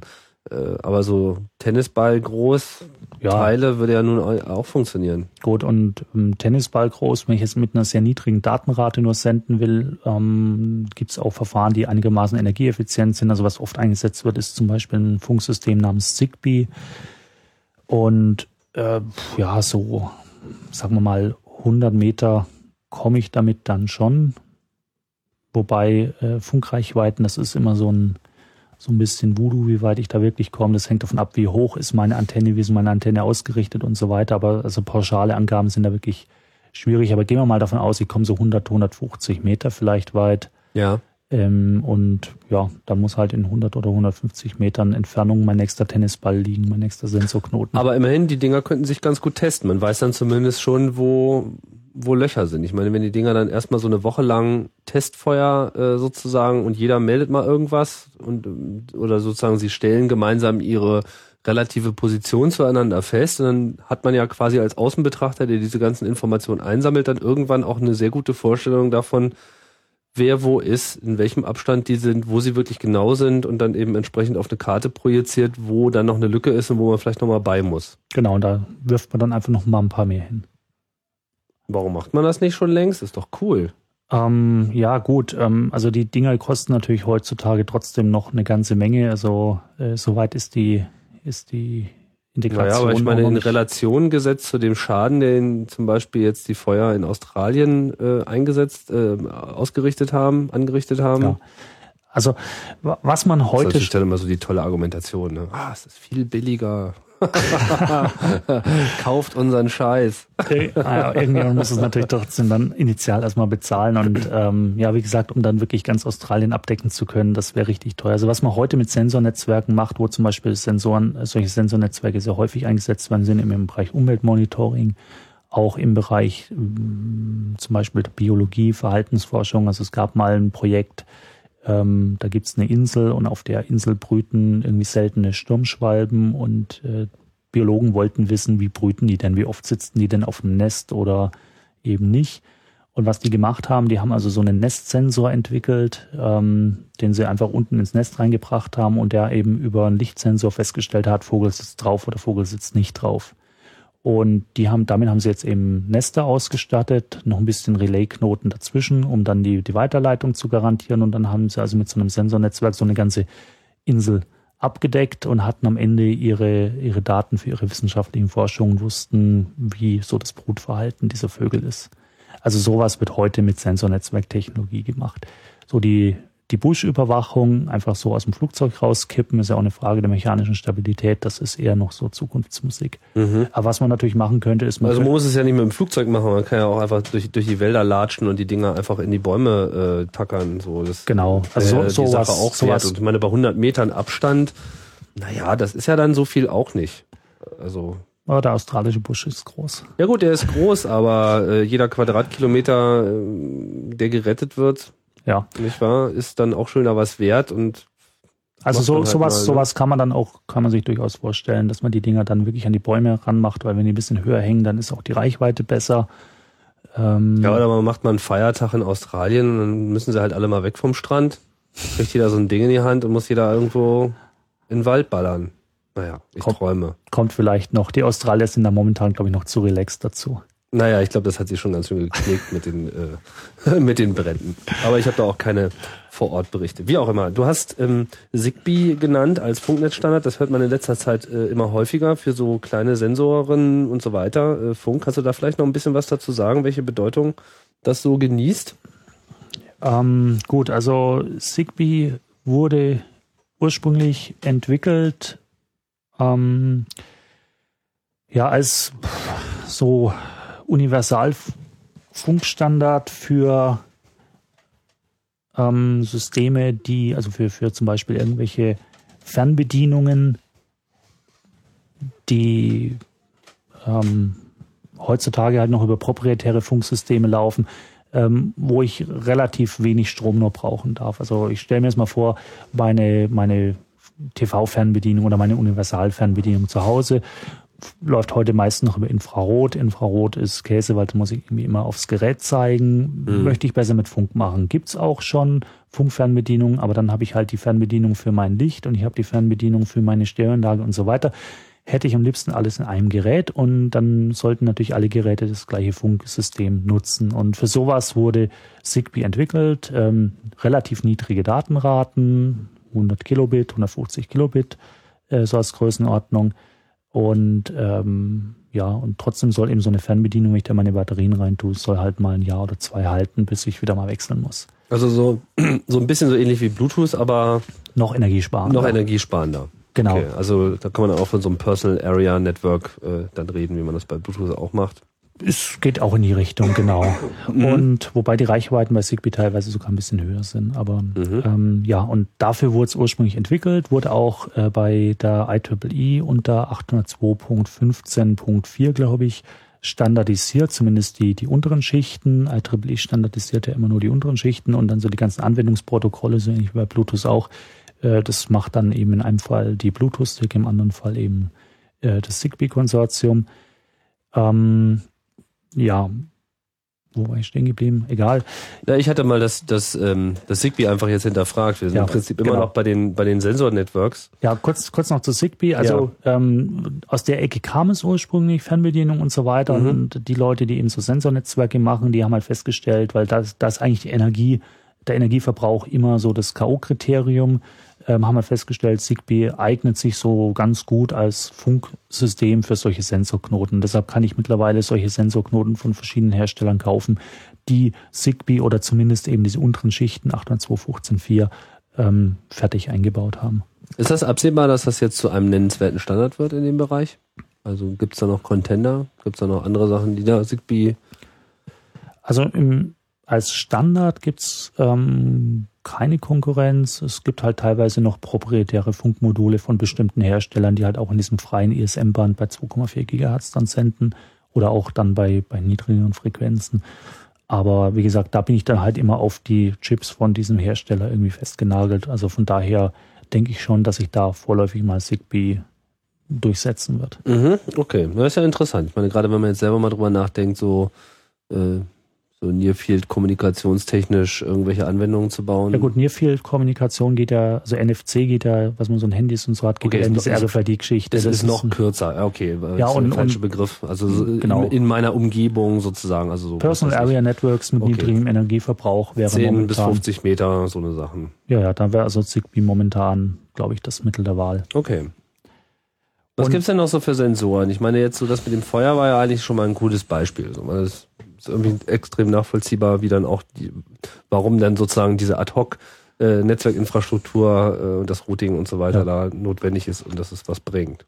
Also ich habe ja gerade schon gesagt, es gibt äh, solche Wireless-Sensorknoten auch kommerziell zu kaufen. Ähm, da, hauptsächlich werden die natürlich momentan von Forschungsgruppen gekauft weltweit, die dann damit arbeiten.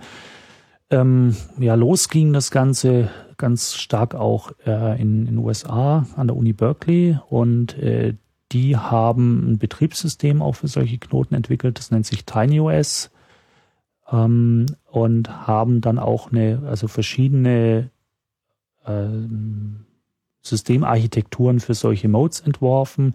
Äh, also bei denen heißt eben so ein Sensorknoten Mode. Mhm. Und die vertreiben über einen Spin-off eine Firma namens Crossbow, ähm, findet man, glaube ich, unter expo.com auch im Internet, äh, vertreiben die solche Sensornetzwerkknoten auch kommerziell. Da kann ich mir dann also irgendwie so ein Classroom-Kit mit zehn von den Teilen plus ein paar Gateways kaufen.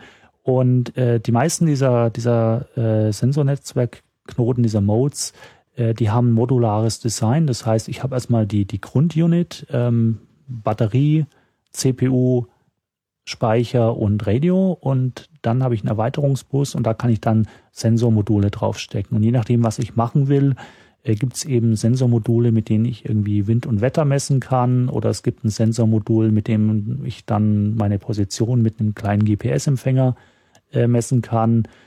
Oder, das haben wir auch schon gemacht, ähm, man baut sich dann eben selber Sensoren, die beispielsweise im medizinischen Bereich irgendwelche Vitalfunktionen messen, Puls, Schlag, Sauerstoffsättigung des Blutes oder so. Dann kann ich eben so eine Mode an irgendwie eine Person dranhängen und äh, kann die dauerhaft überwachen. Und wenn dann zum Beispiel der Puls nach unten geht, einen Alarm auslösen oder sowas. Mhm. Ähm, also je nach Anwendungsfall kann ich dann eben Sensoren entweder fertig kaufen, solche Sensorboards, oder ich musste mir halt selber basteln. Es gibt dann auch Sensorboards, die haben einfach eine ganze Reihe von äh, Analog-Digital-Wandlern drauf. Und da kann ich dann mit allen möglichen Sensoren, also alles, was mir so mein Konrad-Katalog oder so hergibt, kann ich dann in diese Modes reinfahren. Hm. Oder Mikrofone. Ähm, Mikrofone gibt's auch. Ähm, also es gibt auch so eine Platine, die, die ein Mikro drauf hat, äh, wobei ich da dann normalerweise eher drauf ähm, beschränkt bin, zum Beispiel Lautstärkepegel zu messen. Also jetzt richtig Audioverarbeitung auf so einer Mode ähm, ist eine kritische Sache. Es gibt auch Leute, die wollen dann damit Bildverarbeitung so machen, aber äh, also ich habe da typischerweise irgendwie so einen 8-Bit Atmel-Prozessor drauf, der ähm, mit, keine Ahnung, Megahertz oder so getaktet ist. Ähm, also und, und habe auch von, von Speicherressourcen, ich habe zwar irgendwie so ein, zwei Megabyte Flash-RAM, um irgendwelche Messwerte vielleicht zu speichern, aber mein eigentlicher Arbeitsspeicher bewegt sich dann eher so in der Größenordnung von vier Kilobyte oder so. Also es ist eine extrem beschränkte Plattform, immer mit dem Hintergrund, die darf so wenig Strom nur wie möglich äh, verbrauchen und ja, also großartig Mediendaten da verarbeiten, da halte ich jetzt nicht so viel davon. Naja gut, aber ich meine, es ist äh, natürlich auch absehbar, dass diese Sensoren, äh, dass diese Prozessoren in äh, absehbarer Zukunft deutlich leistungsfähiger werden.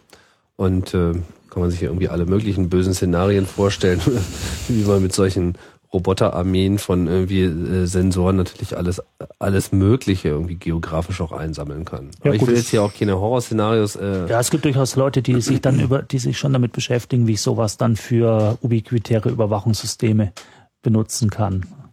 Ich meine, es gibt ja sicherlich auch ein nennenswertes militärisches Interesse bei solchen Ad-Hoc-Netzwerken.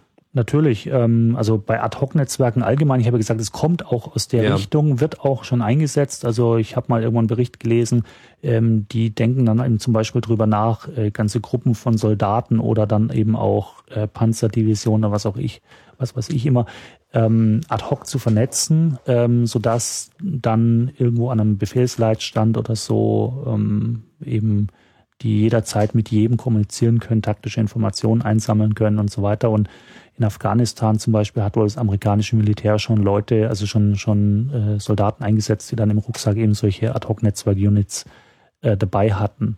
Also das wird gemacht und das war auch, äh, ich sage ja, das, das fing ja schon Ende 70er Jahre an, das war auch die ganze Zeit eigentlich so ein, so ein Thema, was das amerikanische Militär bearbeitet hat. Also ich halte mich lieber an die zivilen Anwendungen, aber äh, es gibt durchaus Leute, ja. die da in dem Bereich arbeiten. Es gibt auch Leute, die sich mit sogenannten taktischen Marnets beschäftigen. Ähm, das ist dann nicht nur der militärische Bereich, sondern es ist auch der ganze Bereich Katastrophenschutz. Also ich, ich, muss ja immer davon ausgehen, egal ob im Krieg oder im äh, Katastrophenfall, keine Ahnung, Erdbeben, Vulkanausbruch, meine Infrastruktur, die ist dann einfach weg, die funktioniert nicht mehr. Tsunami und so weiter. Also Erdbeben. Beispiele mhm. gibt's viele. Und das ist natürlich immer ein Problem für irgendwelche Rettungskräfte, die zum Beispiel, wenn sie ein bestimmtes Gebiet absuchen müssen, sich koordinieren müssen, wer hat denn jetzt wo schon gesucht. Also diese Koordination von Rettungskräften im Notfall, äh, das ist ein Thema, ähm, das natürlich nach Kommunikation schreit. Ja. Und was bietet sich da besser an als ein Ad-Hoc-Netzwerk, weil das eben keine Infrastruktur braucht.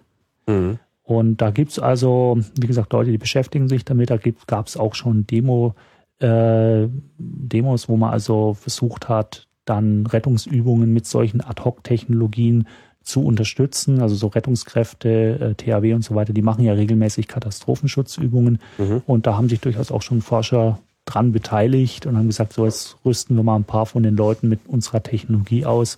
Und dann können die zum Beispiel, wenn sie ein Gerät brauchen, also ich habe da irgendwie so ein so ein äh, Feld, wo dann äh, THW, Rotes Kreuz, äh, hunderte von Leuten irgendwie versuchen, Verletzte zu versorgen. Und jetzt ähm, stellt einer fest, Mensch, ich brauche jetzt ganz dringend einen Stromgenerator oder ich brauche ein bestimmtes medizinisches Gerät. Und dann äh, könnte ich zum Beispiel mit so einem Ad-Hoc-Netzwerk eine Suchnachricht irgendwie rumschicken, ähm, hey Gerät, melde dich mal, wo bist du denn? Oder mhm. Wer hat denn gerade so ein Gerät, das er nicht braucht? Das heißt, die eigene Infrastruktur wäre sozusagen mit diesen Sendern ausgestattet, schlicht um einfach äh, Position melden zu können, Verfügbarkeit melden zu Zum können. Zum Beispiel. Und ich habe eben nicht das Problem, dass irgendjemand am Anfang, bevor das losgeht, erstmal eine Basisstation aufstellen muss. Oder eine Telefonnummer rauskriegen. Hm. Ähm, jetzt äh, hast du ja schon ein paar Mal erwähnt, also gerade diese Katastrophenschutzgeschichte, ich meine, das ist natürlich jetzt so weniger eine Anwendung für so ein so ein Sensornetzwerk. Äh, ja, ich meine, da weiß man eh, dass alles im Eimer ist. Da muss man jetzt nicht noch äh, irgendwelche Erdbebenfühler aussenden. Da geht's dann, glaube ich, eben sehr, sehr viel mehr auch in diesen vollmobilen Bereich. Also, genau, das ist Leute selber das haben. Das hast du, glaube ich, schon erwähnt. Das, äh, das läuft ja dann, läuft dann ja dann sozusagen unter dem Begriff, ähm, also ist das, sind das dann diese Warnetz? Also ist das äh, sozusagen mhm. jetzt das schon, wo es um äh, mobile Nee, das, das, also diese, diese taktischen Marnets, die laufen noch unter diesem Mobile Ad Hoc Network mhm. Begriff. Und diese, diese Vehicular Ad Hoc Networks, diese Warnets, ähm, das ist jetzt nochmal ein, ein komplett eigener Bereich, wo ich mich, wie gesagt, seit ein paar Jahren tummle und den ich auch für sehr spannend halte, weil das könnte so neben den Mesh Networks der Bereich sein, wo, sagen wir mal, ähm, Otto Normalbürger in absehbarer Zukunft tatsächlich auch mit Ad-Hoc-Netzwerktechnologie äh, konfrontiert ist. Also sprich in seinem Auto. Genau, also die, die Grundidee dahinter ist, ich baue ein, ähm, ja, so ein WLAN-System, eine Funkkarte in mein Auto ein und dann kann mein Auto plötzlich mit anderen Autos oder mit irgendwelcher Infrastruktur am Straßenrand reden. Mhm. Und ja, dann stellt sich natürlich erstmal die Frage, was, wo, warum will man sowas überhaupt haben? Also warum soll ein Fahrzeug mit anderen Fahrzeugen reden? Ja, damit man so einen Film drehen kann wie Cars von Disney irgendwie, dass sie sich alle unterhalten können. Genau. Und verabreden. Ich sehe schon, du hast das Szenario voll durchschaut. Sag doch mal, warum? Ich meine, ja. was haben die miteinander zu tun? Geht es jetzt um um Stauwarnung? Oder? Also äh, es, es gibt eine äh, Stauwarnung, es ist eines, es gibt eine ganze Reihe von, von Anwendungen, die man sich vorstellen kann, wenn jetzt mein Fahrzeug plötzlich funken kann. Mhm. Und so die, die größte Triebfeder, die kommt aus einem Bereich, den nennt man E-Safety.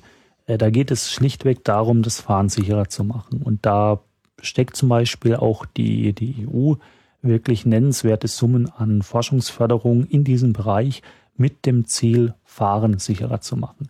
Ähm, ich hole ein bisschen aus. Ähm, wir haben in Europa immer noch ziemlich hohe Zahlen an Verkehrstoten. Mhm. Ähm, je nachdem, auf welche, auf welchen, welche Gruppe von Ländern man das Ganze bezieht, ähm, sind es mehr oder weniger. Aber ähm, wenn ich jetzt mal so die, die Kernstaaten oder die ursprüngs, ursprünglichen äh, europäischen Staaten nehmen, sogenannte E15, dann war es also so, 1970 hatte man in diesen 15 EU-Staaten äh, ungefähr 80.000 Verkehrstote. Das ging dann kommt 18 80 80 80.000 Tote und natürlich noch viel viel mehr Verletzte und Unfälle und so weiter. Mhm. Und das ging also über die Jahre eigentlich kontinuierlich linear zurück, äh, bis wir im Jahr 2000 ungefähr so bei 40.000 äh, waren. Und das, obwohl natürlich sehr viel mehr Autos unterwegs waren. Genau, und ähm, jetzt könnte man nicht auf die Idee kommen, ja, die Leute fahren vielleicht vorsichtiger, aber dafür gibt's also keine, keine Hard Evidence. Im Gegenteil, ähm, man kommt relativ schnell drauf, dass das unter anderem was mit Technologie zu tun hat. Unsere Autos sind einfach sicherer geworden. Ähm, da gibt's zwei Bereiche, nämlich erstens mal die passive Sicherheit, die einfach dafür sorgt, dass selbst wenn ich einen Unfall habe, ich am Ende noch einigermaßen heil aus meinem Auto aussteigen kann. Das sind so Airbags, die Sicherheitsgurte, mal ganz einfach, mhm, genau. Sicherheitsgurte. Ähm, die haben also nennenswerten Anteil an diesem Rückgang gehabt und dann zum anderen die sogenannten aktiven Sicherheitssysteme, die eben in mein Fahrverhalten eingreifen, um mein Fahr um, um zum Beispiel auch schon einen, einen Unfall zu verhindern. ABS, ESP, genau. Mhm. genau. Ähm, und diese Systeme, die sind, das sind autonome Systeme, das ist erstmal alles, was nur in meinem Fahrzeug passiert. Das drumherum des Fahrzeugs spielt dafür eigentlich keine Rolle. Also auch so ein ESP reagiert einfach auf Umdrehungszahl, äh, Umdrehungssensoren in den Rädern. Mhm. Ähm, ja, und jetzt, jetzt zeigt sich irgendwie so langsam, na okay, diese, äh, diese Systeme gibt's. Mittlerweile hat fast jedes Neufahrzeug das auch alles drin und man kann natürlich noch mehr Airbags in ein Auto einbauen, aber irgendwann ist dieser Effekt, den man damit hat, ein bisschen am Ende. Und gleichzeitig hat sich jetzt die EU vorgenommen, äh, im Jahr 2000, also so ungefähr 40.000 äh, Verkehrstote in diesen 15 EU-Staaten hatten im Jahr, äh, bis 2010 wollen sie das auf 20.000 reduzieren.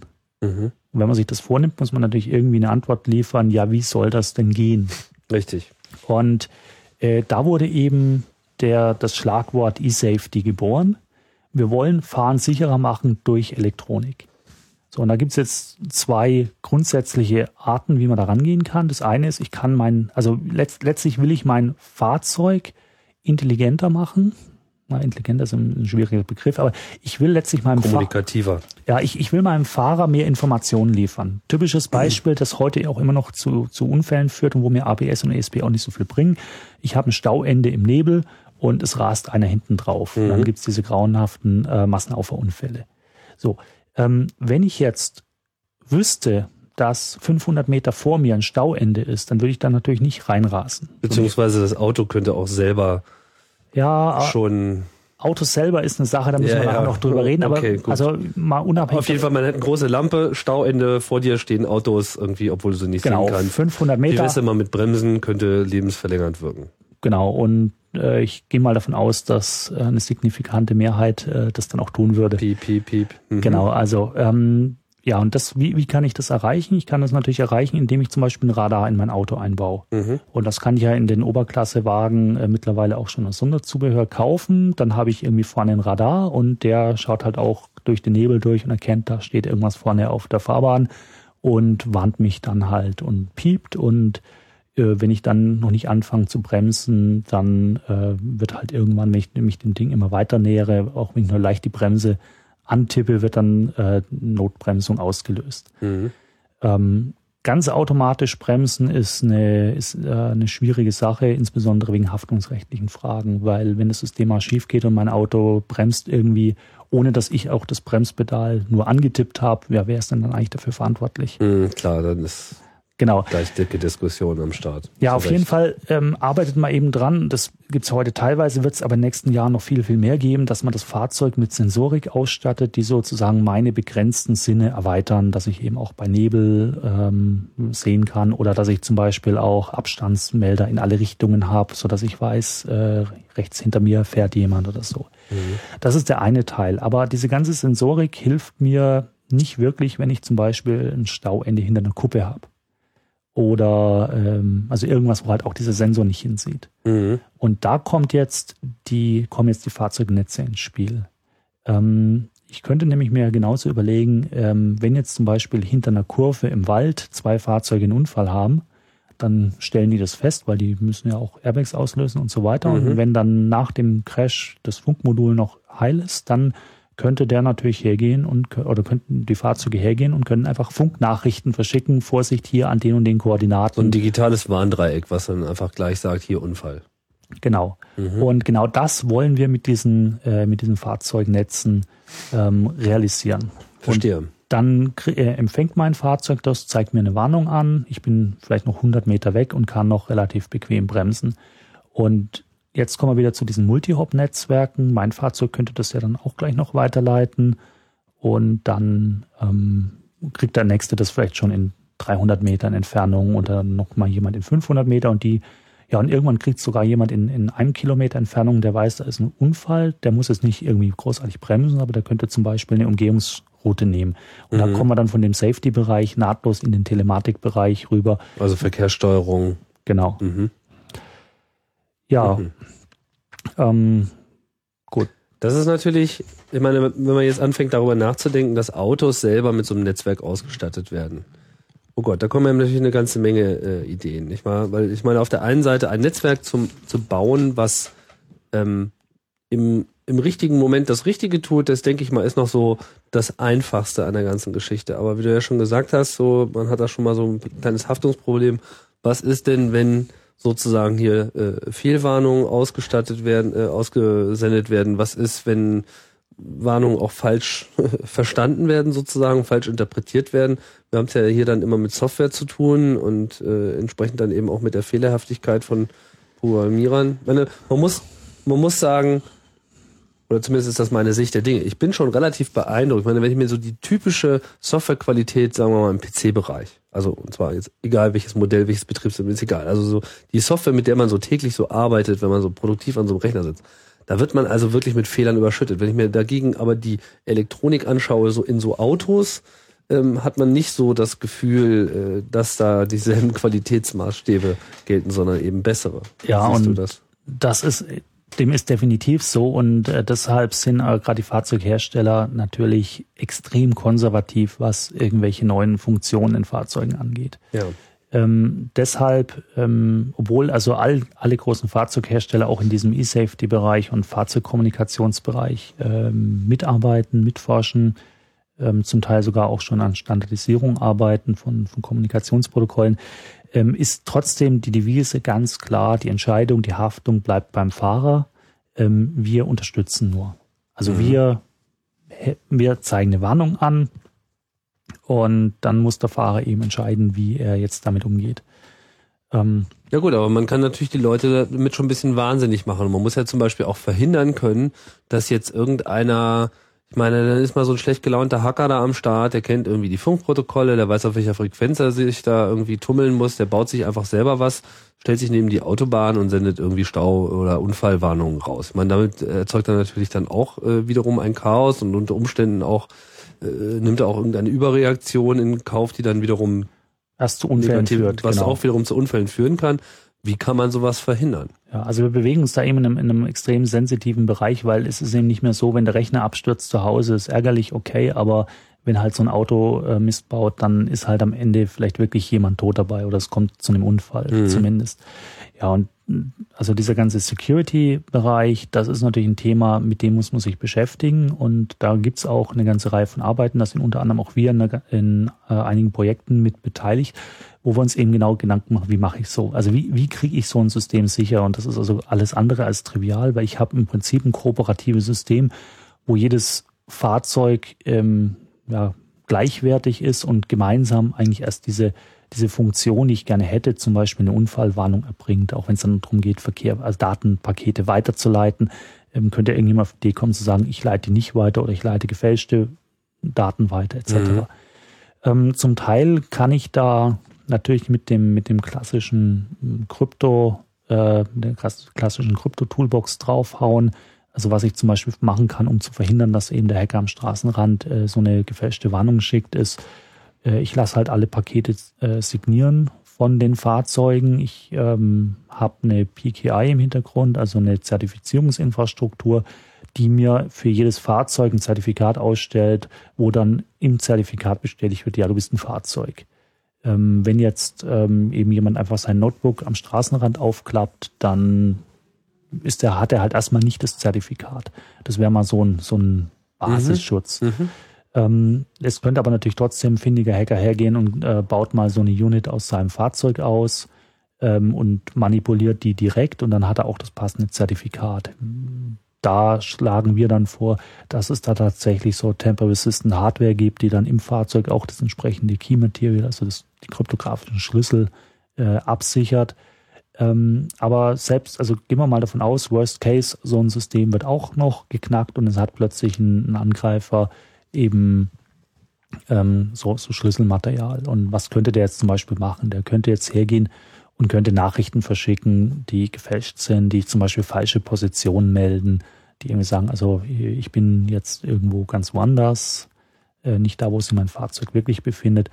Und da kommen wir jetzt in einen Bereich, wo wir auch im Security-Bereich wirklich Neuland betreten, ähm, wo man sagen muss, okay, da komme ich jetzt kryptografisch nicht mehr weiter sondern was ich da machen muss, ist, ich muss tatsächlich mir die Inhalte anschauen, die da kommuniziert werden und muss die auf Plausibilität prüfen. Mhm. Das heißt, mein System hat so ein Weltmodell, wo gewisse Regeln hinterlegt sind, wie funktioniert die Welt. Da kommen jetzt weitere Informationen von draußen rein, von anderen Fahrzeugen und dann muss ich versuchen, die abzugleichen, um festzustellen, sind die konsistent oder versucht da irgendjemand mich zu betrügen. Mhm. Ähm, ich mache Hast da, du da mal ein Szenario? Ich wollte gerade ein Beispiel machen, ja. genau.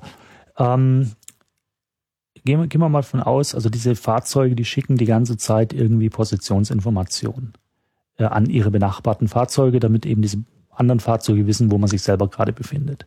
Und dann habe ich also so, so eine Art kleine digitale Karte, wo ich genau weiß, also vor mir ist einer und links vor mir ist einer.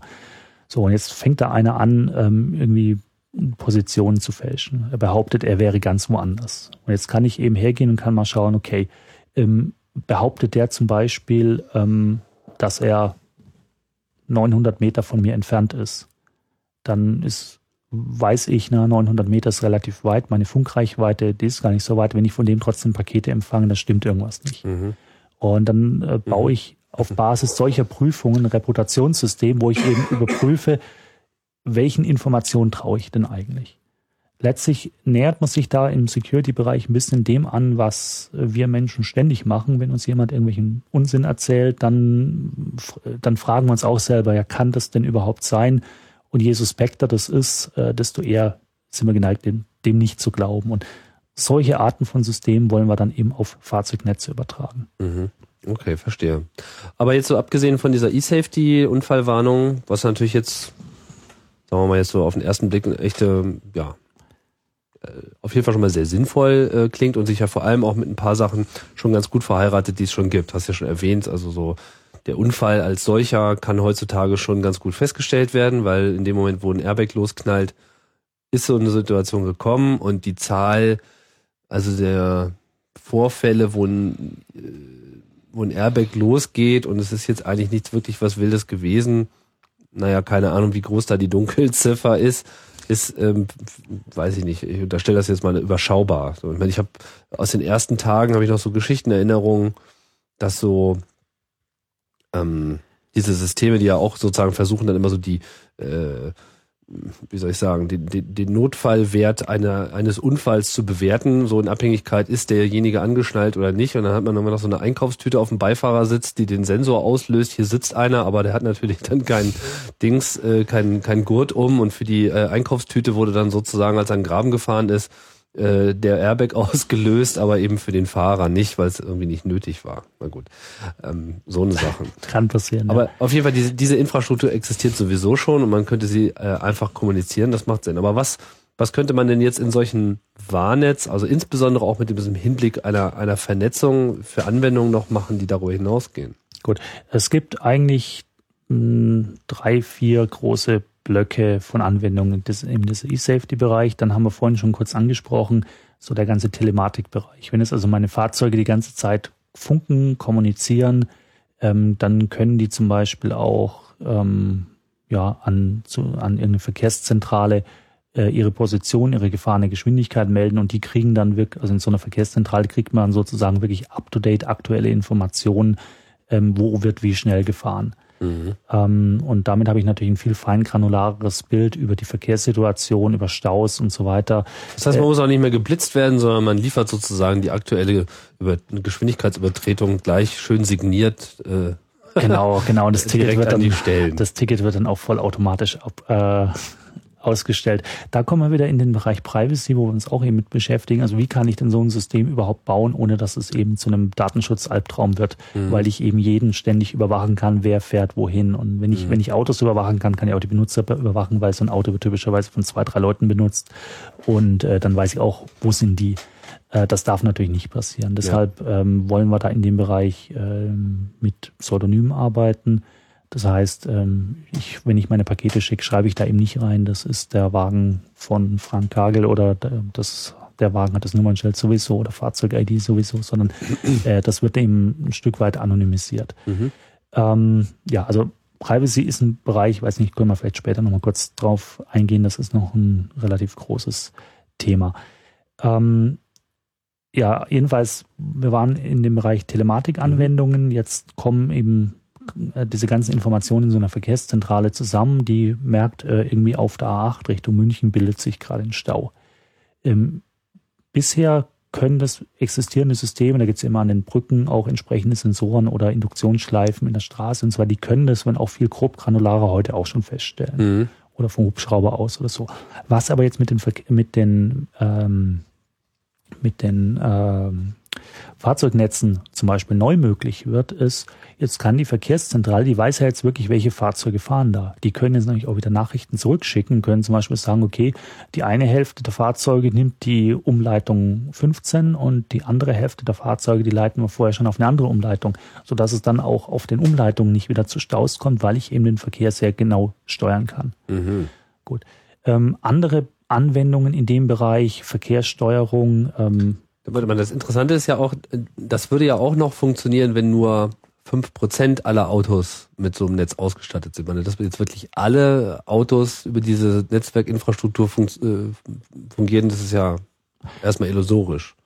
Ja, also insbesondere am Anfang. Ich meine, später haben wir natürlich schon die Hoffnung, Klar, dass aber so, so, kommt, so Stauerkennung würde ja auch funktionieren, wenn jetzt nur so ein paar Autos in diesem Stau sind, weil ja so ein typisches Beschleunigungsmuster sozusagen erkannt wird. Genau, genau. Also ich brauche einfach nur sozusagen so Monte Carlo-mäßig einen Snapshot, äh, bestimmter Anteil mhm. äh, zufällig gewählt aus den Fahrzeugen, dann weiß ich auch, äh, wie schnell wird da gefahren, genau. Mhm. Ja, ähm, das ist natürlich eine große, ist ein großes Thema. Wie kriege ich so ein System in den Markt rein? Gerade bei diesen ganzen E-Safety-Anwendungen ist es nämlich so, ähm, solange irgendwie nur fünf Prozent der Fahrzeuge sowas haben, nützt mir das relativ wenig, weil selbst wenn ich das habe, wenn die zwei Autos, die da den Unfall haben, das nicht haben und das, die haben das dann mit relativ großer Wahrscheinlichkeit nicht, dann ähm, kriege ich von denen auch keine Warnung und dann ja, nützt mir mein ganzes System nichts. Mhm. Ähm, und jetzt ist natürlich die Frage, wie bringt es ein Automobilhersteller einem Kunden bei, dass er vielleicht äh, 300 Euro zusätzlich für so eine Onboard-Unit, wie man das dann auch nennt, bezahlen soll, wenn er da eigentlich zumindest im Safety-Bereich nichts davon hat. Mhm.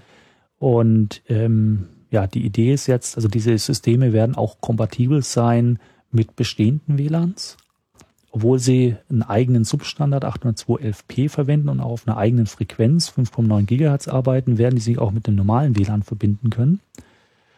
Und das ist jetzt so ein weiterer Bereich, äh, sagen wir mal so Komfort- und Medienanwendungen, wo ich, äh, wo, wo man hofft, äh, solche Systeme in nennenswerter Verbreitung in den Markt zu kriegen. Also jetzt mache ein paar Beispiele.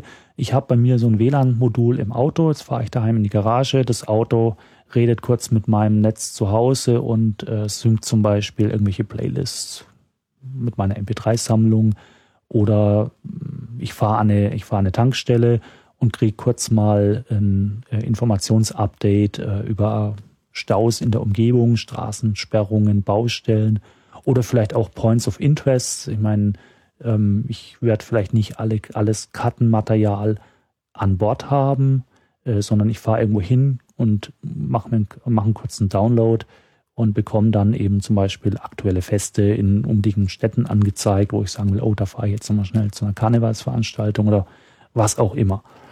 Ähm, Warte mal, dieses 802.11p. Genau. Wie, du sagst, das ist zum WLAN kompatibel. Also wie verhält sich äh, das jetzt? Also inwiefern ist es anders und inwiefern ist es dasselbe? Also was also, macht diese Kompatibilität aus und wo sind die Unterschiede? Okay, es ist erstmal, es arbeitet im eigenen Frequenzbereich, 5,9 Gigahertz, hatte mhm. ich schon gesagt. Mhm. Ähm, einfach damit es sich, damit sich die Kommunikation nicht mit dieser ganzen anderen ISM-Band-Kommunikation in die Quere kommt. Also mhm. Also für diese Fahrzeuge. Und das ist ja auch ein, ein regulierter Frequenzbereich. Genau, und da wurden also in USA bereits 75 Megahertz Spektrum dediziert für diese äh, sogenannte Dedicated Short Range Radio Communication ähm, freigegeben, schon vor einigen Jahren. In Europa ist jetzt seit ein, zwei Jahren so, dass wir auch zumindest mal 30 Megahertz dediziertes Spektrum für solche Anwendungen haben. Mhm. Das ist ein Unterschied. Der andere Unterschied ist, 802.11p arbeitet sozusagen grundsätzlich in diesem Ad-Hoc-Modus von mhm. WLAN, den wir ja ganz am Anfang der Sendung mhm. besprochen haben.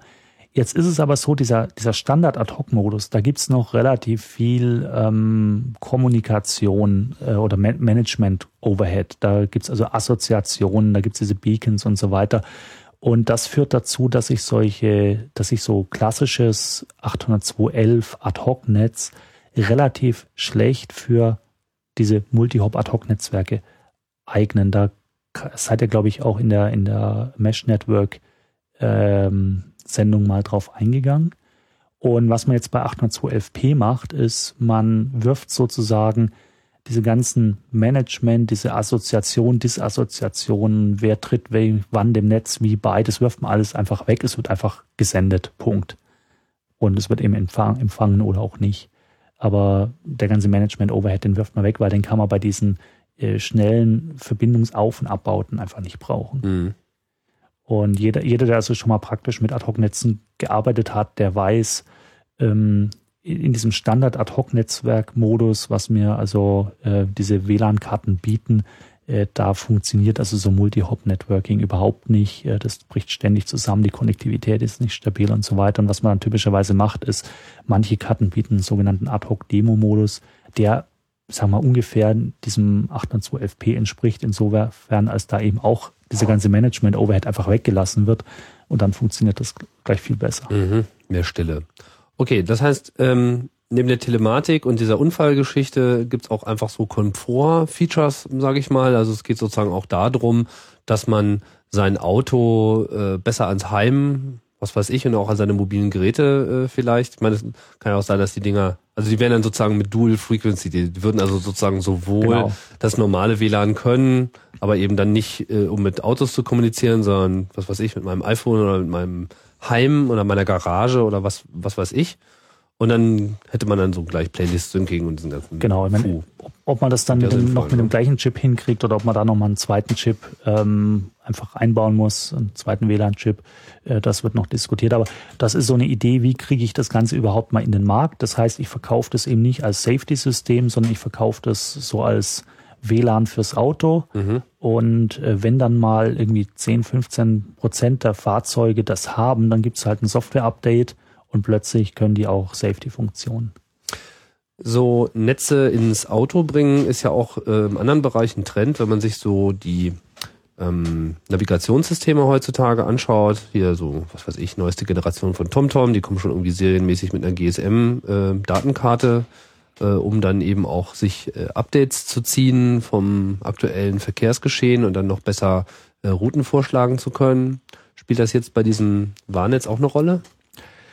Ähm, ja, also es gibt tatsächlich viele von den Anwendungen, die ich über verschiedene technische Lösungen realisieren kann. Und zum Beispiel Vodafone ist da in diesem E-Safety-Bereich auch ganz stark interessiert und aktiv, äh, weil die sich natürlich auch vorstellen können, ihr Netz ähm, natürlich gegen irgendwie Bezahlung letztlich dann mhm. ähm, für bestimmte Nachrichten, zum Beispiel Stauwarnungen oder so zu nutzen. Und äh, Vorteil ist natürlich, die Infrastruktur ist da, ist mehr oder weniger auch flächendeckend, also zumindest entlang größerer Straßen. Ähm, es gibt vielleicht im, im äh, Bereich von kleinen Landstraßen noch einzelne Flecken, die nicht funkversorgt sind, aber im Wesentlichen ist die Infrastruktur da und die könnte man natürlich dafür nutzen. Aber das ist ja dann UMTS oder, oder GSM. UMTS, GSM, genau, oder GPS. Das hat ja jetzt erstmal mit diesem Warnetz so nichts zu tun. Nee, nee, aber ich, ich sage ja, also das ist im Prinzip ähm, eine, eine andere technische Basis, um zum Teil ähnliche Anwendungen machen zu können. Mhm. Und das, was mit TomTom passiert äh, zum Beispiel, das ist, geht ja genau in die Richtung. Ich will feingranularer mein Verkehrsgeschehen sehen, äh, um dann letztlich auch besser darauf reagieren zu können. Mhm. Gut, und das kann ich machen über Warnetz, das kann ich machen über Infrastruktur. Aber wo kommt jetzt bei so einem Warnet äh, für mich eine Information in meinem Auto an, die mir jetzt bei meiner Navigation hilft, außer jetzt konkret, da ist ein Stau? Ähm, ja, was, was ich dazu eben noch bräuchte, wären jetzt nicht nur die Funkmodule in den Fahrzeugen, sondern ich brauche natürlich zumindest in gewissen Abständen auch sogenannte Roadside Units, also letztlich Access Points oder eben WLAN-Basisstationen entlang der Straße, um dann auch mit anderen Systemen irgendwo im Internet oder so kommunizieren Also so wie können. jetzt so regelmäßig äh, Telefone zum Notruf äh, an der Straße stehen, dass die dann auch mit genau, so, genau, werden. Über oder diese, die Mautbrücken oder sowas. Über diese Gateways könnte man dann kommunizieren. Genau. Und also das, das sind auch so die zwei äh, großen Lager in dem Bereich Fahrzeugkommunikation. Es gibt also Leute, die tendenziell eher sogenanntes K2K machen wollen, also Fahrzeuge reden direkt miteinander. Mhm. Und dann gibt es eben die Fraktion K2 Infrastructure. Ähm, Fahrzeuge reden eigentlich primär hauptsächlich mit Verkehrs, mit Infrastruktur, also mit diesen Roadside Units. Mhm. Und das war so lange Jahre war das so das große, äh, der große Unterschied. Forschung in USA, Forschung Europa. Wir in Europa waren alle eher so die K2K äh, während in den USA hat man gesagt, wir pflastern das Land flächendeckend mit ähm, ja, mit Roadside Units, mit Infrastruktur. Da gab es sogar schon mal Geld irgendwie bewilligt vom Kongress. Ähm, irgendwie also Hunderttausende der wichtigsten Kreuzungen im Land mit so einem Access Point auszustatten. Das wurde dann aber irgendwie doch wieder gekippt. Ähm, ja, also das, das, sind so die unterschiedlichen Ansätze. Und wenn ich natürlich, äh, und daneben gibt es eben noch den Ansatz zu sagen, bestimmte Anwendungen äh, mache ich gar nicht über WLAN, sondern die mache ich über GSM mhm. oder UMTS. Und äh, was sich da jetzt für was am besten eignet, das ist momentan auch noch Gegenstand der Diskussion. Ein, ein offenes Rennen. Ne? Ja. Jetzt, ähm, ja. Dazu vielleicht ganz kurz noch ja. ein, ein Kommentar. Also ähm, der, der große Vorteil von WLAN-Kommunikation ist, ich habe, äh, gerade wenn es um sicherheitskritische und zeitkritische Dinge geht, ähm, kürzere Delays. Also wenn ich jetzt so direkt von Fahrzeug zu Fahrzeug was schicke, ähm, dann bin ich halt im Bereich von ja, Mikro- bis Millisekunden. Ähm, Während wenn ich halt den Umweg über eine GSM-Infrastruktur gehen muss, dann sind meine Delays halt deutlich größer. Und deshalb ist also so relativ klar, es gibt Anwendungen, ähm, wenn es wirklich zeitkritisch ist, dann werde ich das eher über WLAN oder im 802.11p machen, direkt Fahrzeug zu Fahrzeug. Wenn ich ähm, sehr viel Zeit habe und umgekehrt, aber sowieso mit irgendwelcher Backend-Infrastruktur reden muss, irgendwas im Internet. Und ich habe auch, ähm, es ist auch mal nicht so schlimm, wenn ich mal in einem Funkloch bin und gerade mal keine Kommunikation möglich ist, äh, dann bietet sich aus meiner Sicht sicherlich diese zellulären Netze, GSM, UMTS an. Und dann gibt es eben so einen Zwischenbereich, wo noch nicht so richtig ganz klar ist, was eignet sich besser und was wird sich auch durchsetzen. Mhm. Aber es gibt auf jeden Fall für, für, für beides äh, in Zukunft einen, einen, einen Bedarf in diesem Verkehrsbereich absehbar. Und gerade so diese, da ist jetzt gerade in diesem Moment ein Unfall passiert, Vorsicht, das äh, lässt sich sicherlich nur mit solchen äh, Warnnetz letztlich lösen. Genau. Ähm, vielleicht mal so als letzten Punkt, äh, man sieht ja jetzt auch gerade wieder in letzter Zeit, wir hatten das hier auch bei Chaos Radio Express, Technologien, die einmal eingeführt sind, so äh, tendieren dazu, irgendwann dann auch mal einen schnellen Tod zu erleiden. Jetzt äh, sind gerade die Schnurlostelefone dran, äh, die ECT, und man stellt dann irgendwie fest, oh hoppala, wir haben da ja einen Fehler gemacht. Äh, da hätten wir mal früher drüber nachdenken sollen, haben wir aber nicht. Jetzt müssten wir das mal alles ändern. Und dann guckt man sich so die Landschaft an und stellt fest, hm, naja, 99 Prozent der Geräte äh, sehen noch nicht mal vor, dass man da die Software nachträglich ändert. Jetzt ist es natürlich bei so einem Deployment in vielen Autos, auch wenn die natürlich nur eine begrenzte Lifetime haben, kann es natürlich auch sein, dass man irgendwann feststellt, so, ups, da ist uns aber jetzt mal ein Lapsus passiert. Könnt ihr euch auch vorstellen, dass man sozusagen da auch das Software-Update äh, macht? Man, das geht natürlich auch wieder in diese Security-Frage äh, rein, weil kann sowas von außen überhaupt erstmal angesteuert werden, dann ja. kann man damit natürlich auch Schindluder Genau, tragen, da ne? ist dann die Büchse der Pandora relativ schnell geöffnet und dann geht's natürlich los. Also ähm, diese, dieser Software-Update von außen ist tatsächlich eine Anwendung, die auch auf dieser Liste von Dingen, die man mit so einem System machen kann, äh, draufstehen. Mhm. Ähm, der, die Idee oder die Motivation dafür ist einfach die, in einem Fahrzeug ist sowieso immer mehr Software. Ähm, also ich habe jetzt neulich irgendwie äh, die Zahl gelesen, in der neuesten, in der neuesten S-Klasse sollen dann irgendwie ähm, zwei Gigabyte Software drin stecken. Ich muss gerade überlegen, ob das, ob das sein kann. Ähm, na, hab ich, hab, ich habe die Zahl jetzt gerade nicht da. Also auf jeden Fall äh, gewaltige Mengen. Mhm. Ähm, ich glaube, ja, in der neuen, in der neuen E-Klasse sind es 500 Megabyte und in der S-Klasse sollen es dann zwei Gigabyte Software sein. Und ähm, auch, auch wenn im Automobilbereich natürlich ganz andere Maßstäbe und Qualitätsanforderungen an das Software Engineering gelten als jetzt bei Windows oder so, ähm, bleibt es nicht aus, dass es da Fehler gibt. Also dann, äh, wenn es dann mal einen Fehler gibt, dann landet er immer gleich in der Presse. Da gab es also so Fälle wie ähm, irgendjemand legt in seinem äh, Auto mit Automatikgetriebe einen Rückwärtsgang ein und plötzlich schießt das Ding wie eine Rakete nach vorne los mhm. oder so. Mhm. Also ähm, sowas sollte und darf aber eigentlich natürlich nicht passieren und deshalb stellt man da entsprechend andere Anforderungen, aber es passierte und jetzt haben natürlich die, die Automobilhersteller ein Problem, wenn sie so einen Fehler sehen, was müssen sie machen? Eine Rückrufaktion. Das heißt, sie müssen alle Fahrzeuge in die Werkstätten holen, Kabel reinstecken, neue Software einspielen und tschüss. Ähm, das nervt natürlich die Fahrer, aber es kostet vor allem auch richtig Geld für die, für die Hersteller. Und deshalb denken die natürlich drüber nach, ein Software-Update im Feld. Zum Beispiel eben über solche Basisstationen, wenn halt ein Fahrzeug vorbeifährt, was diesen Fehler noch hat, dann kriegt er eine neue Software. Mhm. Darüber wird nachgedacht. Aber damit habe ich natürlich genau dieses Problem. Ich baue mir einen Pfad ins Fahrzeug. Und wenn es jetzt zum Beispiel eine Softwarekomponente für die Motorsteuerung ist, ähm, dann kann ich mir natürlich schlimmste Szenarien ausdenken, was passiert, wenn es irgendeinem Angreifer gelingt, diese Software, die da ins Fahrzeug reinkommt, zu manipulieren. Weil wenn ich, wenn ich die Motorsteuerung kontrolliere oder Bremssteuersystem kontrolliere, ja, dann mache ich mit dem Auto, was ich will. Dann macht es plötzlich eine Vollbremsung oder ähm, der Motor geht auf der Autobahn plötzlich aus oder es fährt mal ein bisschen schneller oder wird als Getaway-Car für den nächsten Bankraub irgendwie umprogrammiert? Wie, wie auch immer. Also ähm, da, da muss ich natürlich ähm, höllisch aufpassen, wie, wie mhm. ich damit umgehe. Und ähm, ich meine, die, die naive, der naive Ansatz ist natürlich wieder erstmal die Software zu signieren und so ja. weiter, aber auch da haben wir schon gesehen, das ging schon schief. Das heißt, da muss man sich wirklich überlegen, wie, wie sichere ich diesen Kanal ab. Die andere Geschichte ist die, wenn man es gerade sich zum Beispiel überlegt, Kryptoverfahren, die man da einsetzt, ähm, so ein Fahrzeug hat eine Lebensdauer von 10, 20 Jahren. Äh, wenn ich mir jetzt heute so ein System baue und ich mache dafür Signaturen in einen Algorithmus rein, ähm, dann kann niemand garantieren, dass er in 10, 20 Jahren noch sicher ist. Deshalb werde ich natürlich hergehen und werde die Systeme so bauen, dass ich dort Algorithmen, aber auch die Software im Laufe der Zeit aktualisieren kann. Der Vorteil im Vergleich jetzt zu den Decktelefonen ist, so ein Fahrzeug muss eigentlich weltweit alle paar Jahre zu einer technischen Kontrolluntersuchung. Mhm. Das heißt, ich habe immerhin die Chance, in Abständen von ein paar Jahren jedes Fahrzeug mal in die Finger zu kriegen.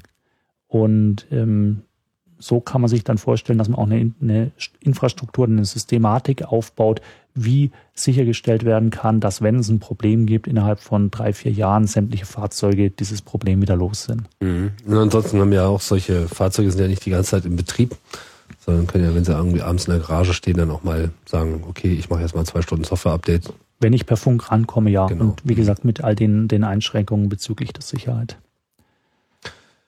Ja, Frank, jetzt haben wir hier schon ganz gut, äh, ganz gut ausgeholt. Haben wir noch was ganz Wichtiges vergessen? Hm, Ich vielleicht noch erwähnen sollten? würde vielleicht ganz gern nochmal auf das Thema Privacy, Privacy. kurz zum, äh, zu sprechen kommen, weil das ist, denke ich, ein Thema, was auch ja gerade so im, im CCC-Umfeld wirklich äh, wichtig ist und wo wir uns vielleicht auch gar nicht richtig Vorstellungen, richtige Vorstellungen machen, was da eigentlich in Zukunft auf uns zukommt. Also du hattest TomTom erwähnt, ähm, da fängt es an. Ähm, es gibt jetzt auch bei verschiedenen Versicherungen so Pay-as-you-drive-Insurance-Modelle.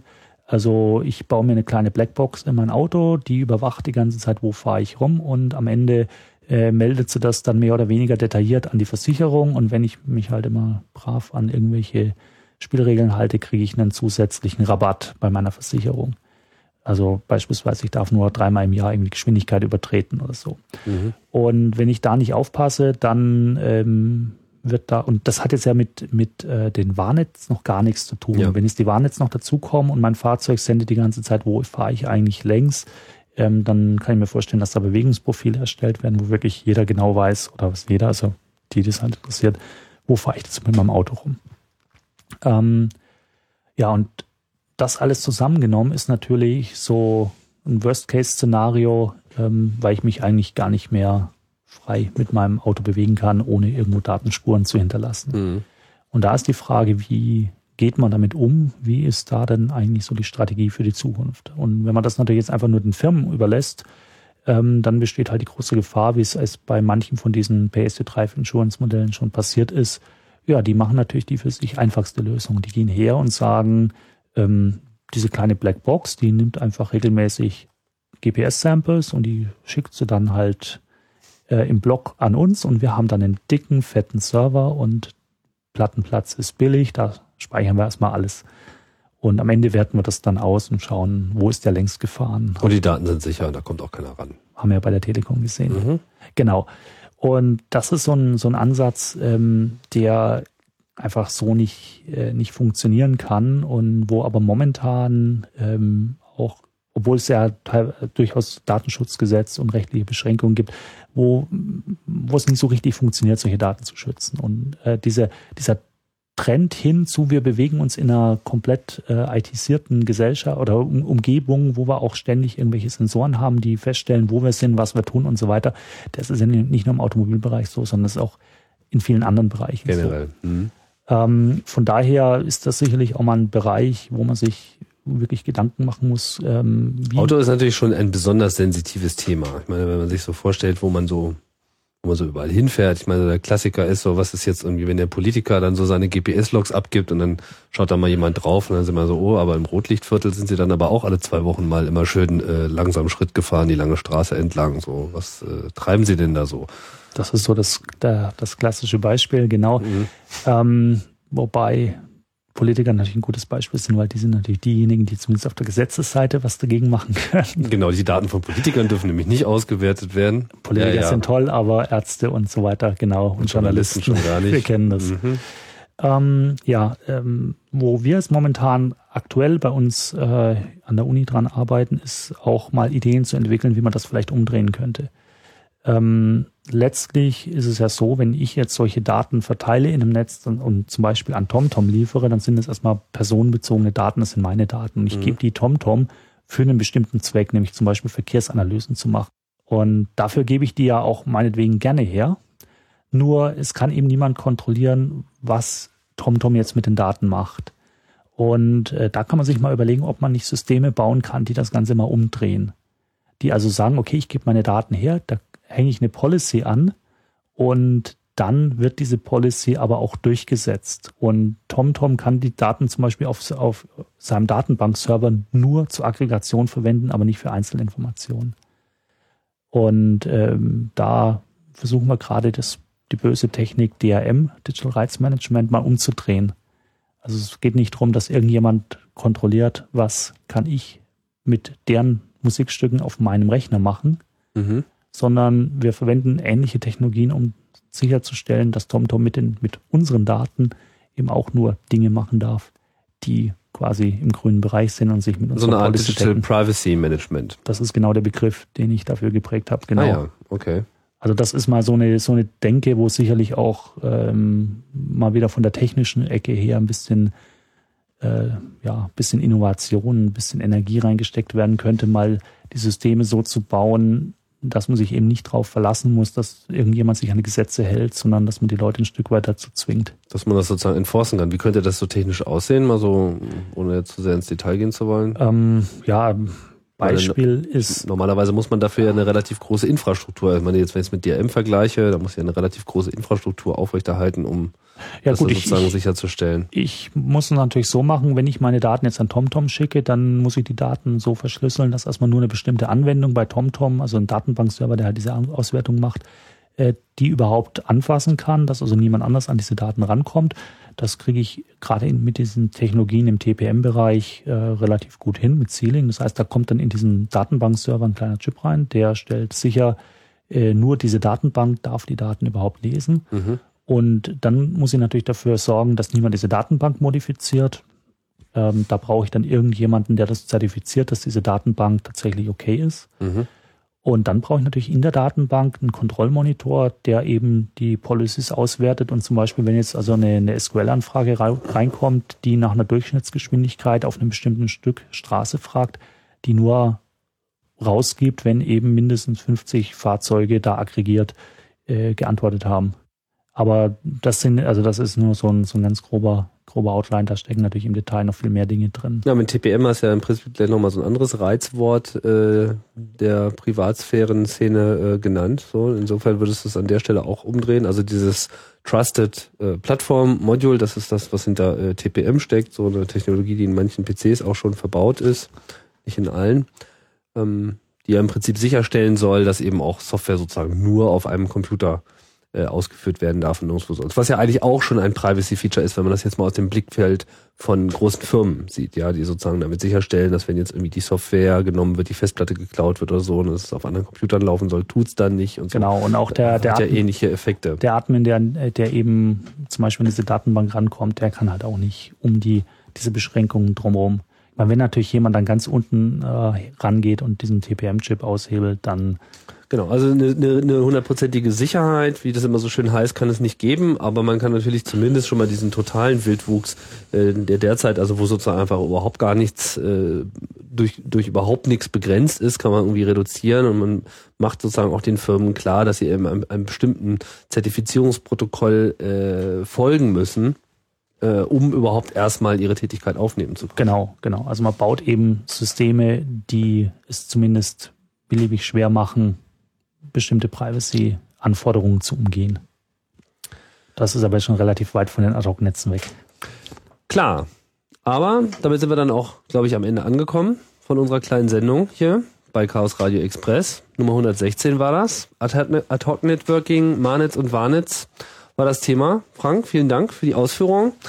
Ähm, ja, das war's. Ich hoffe, es hat euch gefallen. Wie immer, ich äh, ersehne eure Kommentare im Blog unter blogchaosradio.ccc.de. Bei weiterführenden Fragen könnt ihr auch die E-Mail äh, bemühen, chaosradio.ccc.de. Aber wenn es um Sendungen geht, dann ähm, schaut auch am besten mal im Blog vorbei. Das ist am besten, dann können auch andere Leute antworten. Dann bleibt es nicht immer nur an einer Person hängen. Äh, Frank wird sicherlich auch noch ein bisschen ins Blog reinschauen und da äh, eure Fragen mit beantworten. Ja, dann würde ich sagen, sagen wir Tschüss. Ja, Tschüss, äh, bis bald äh, bei Chaos Radio Express.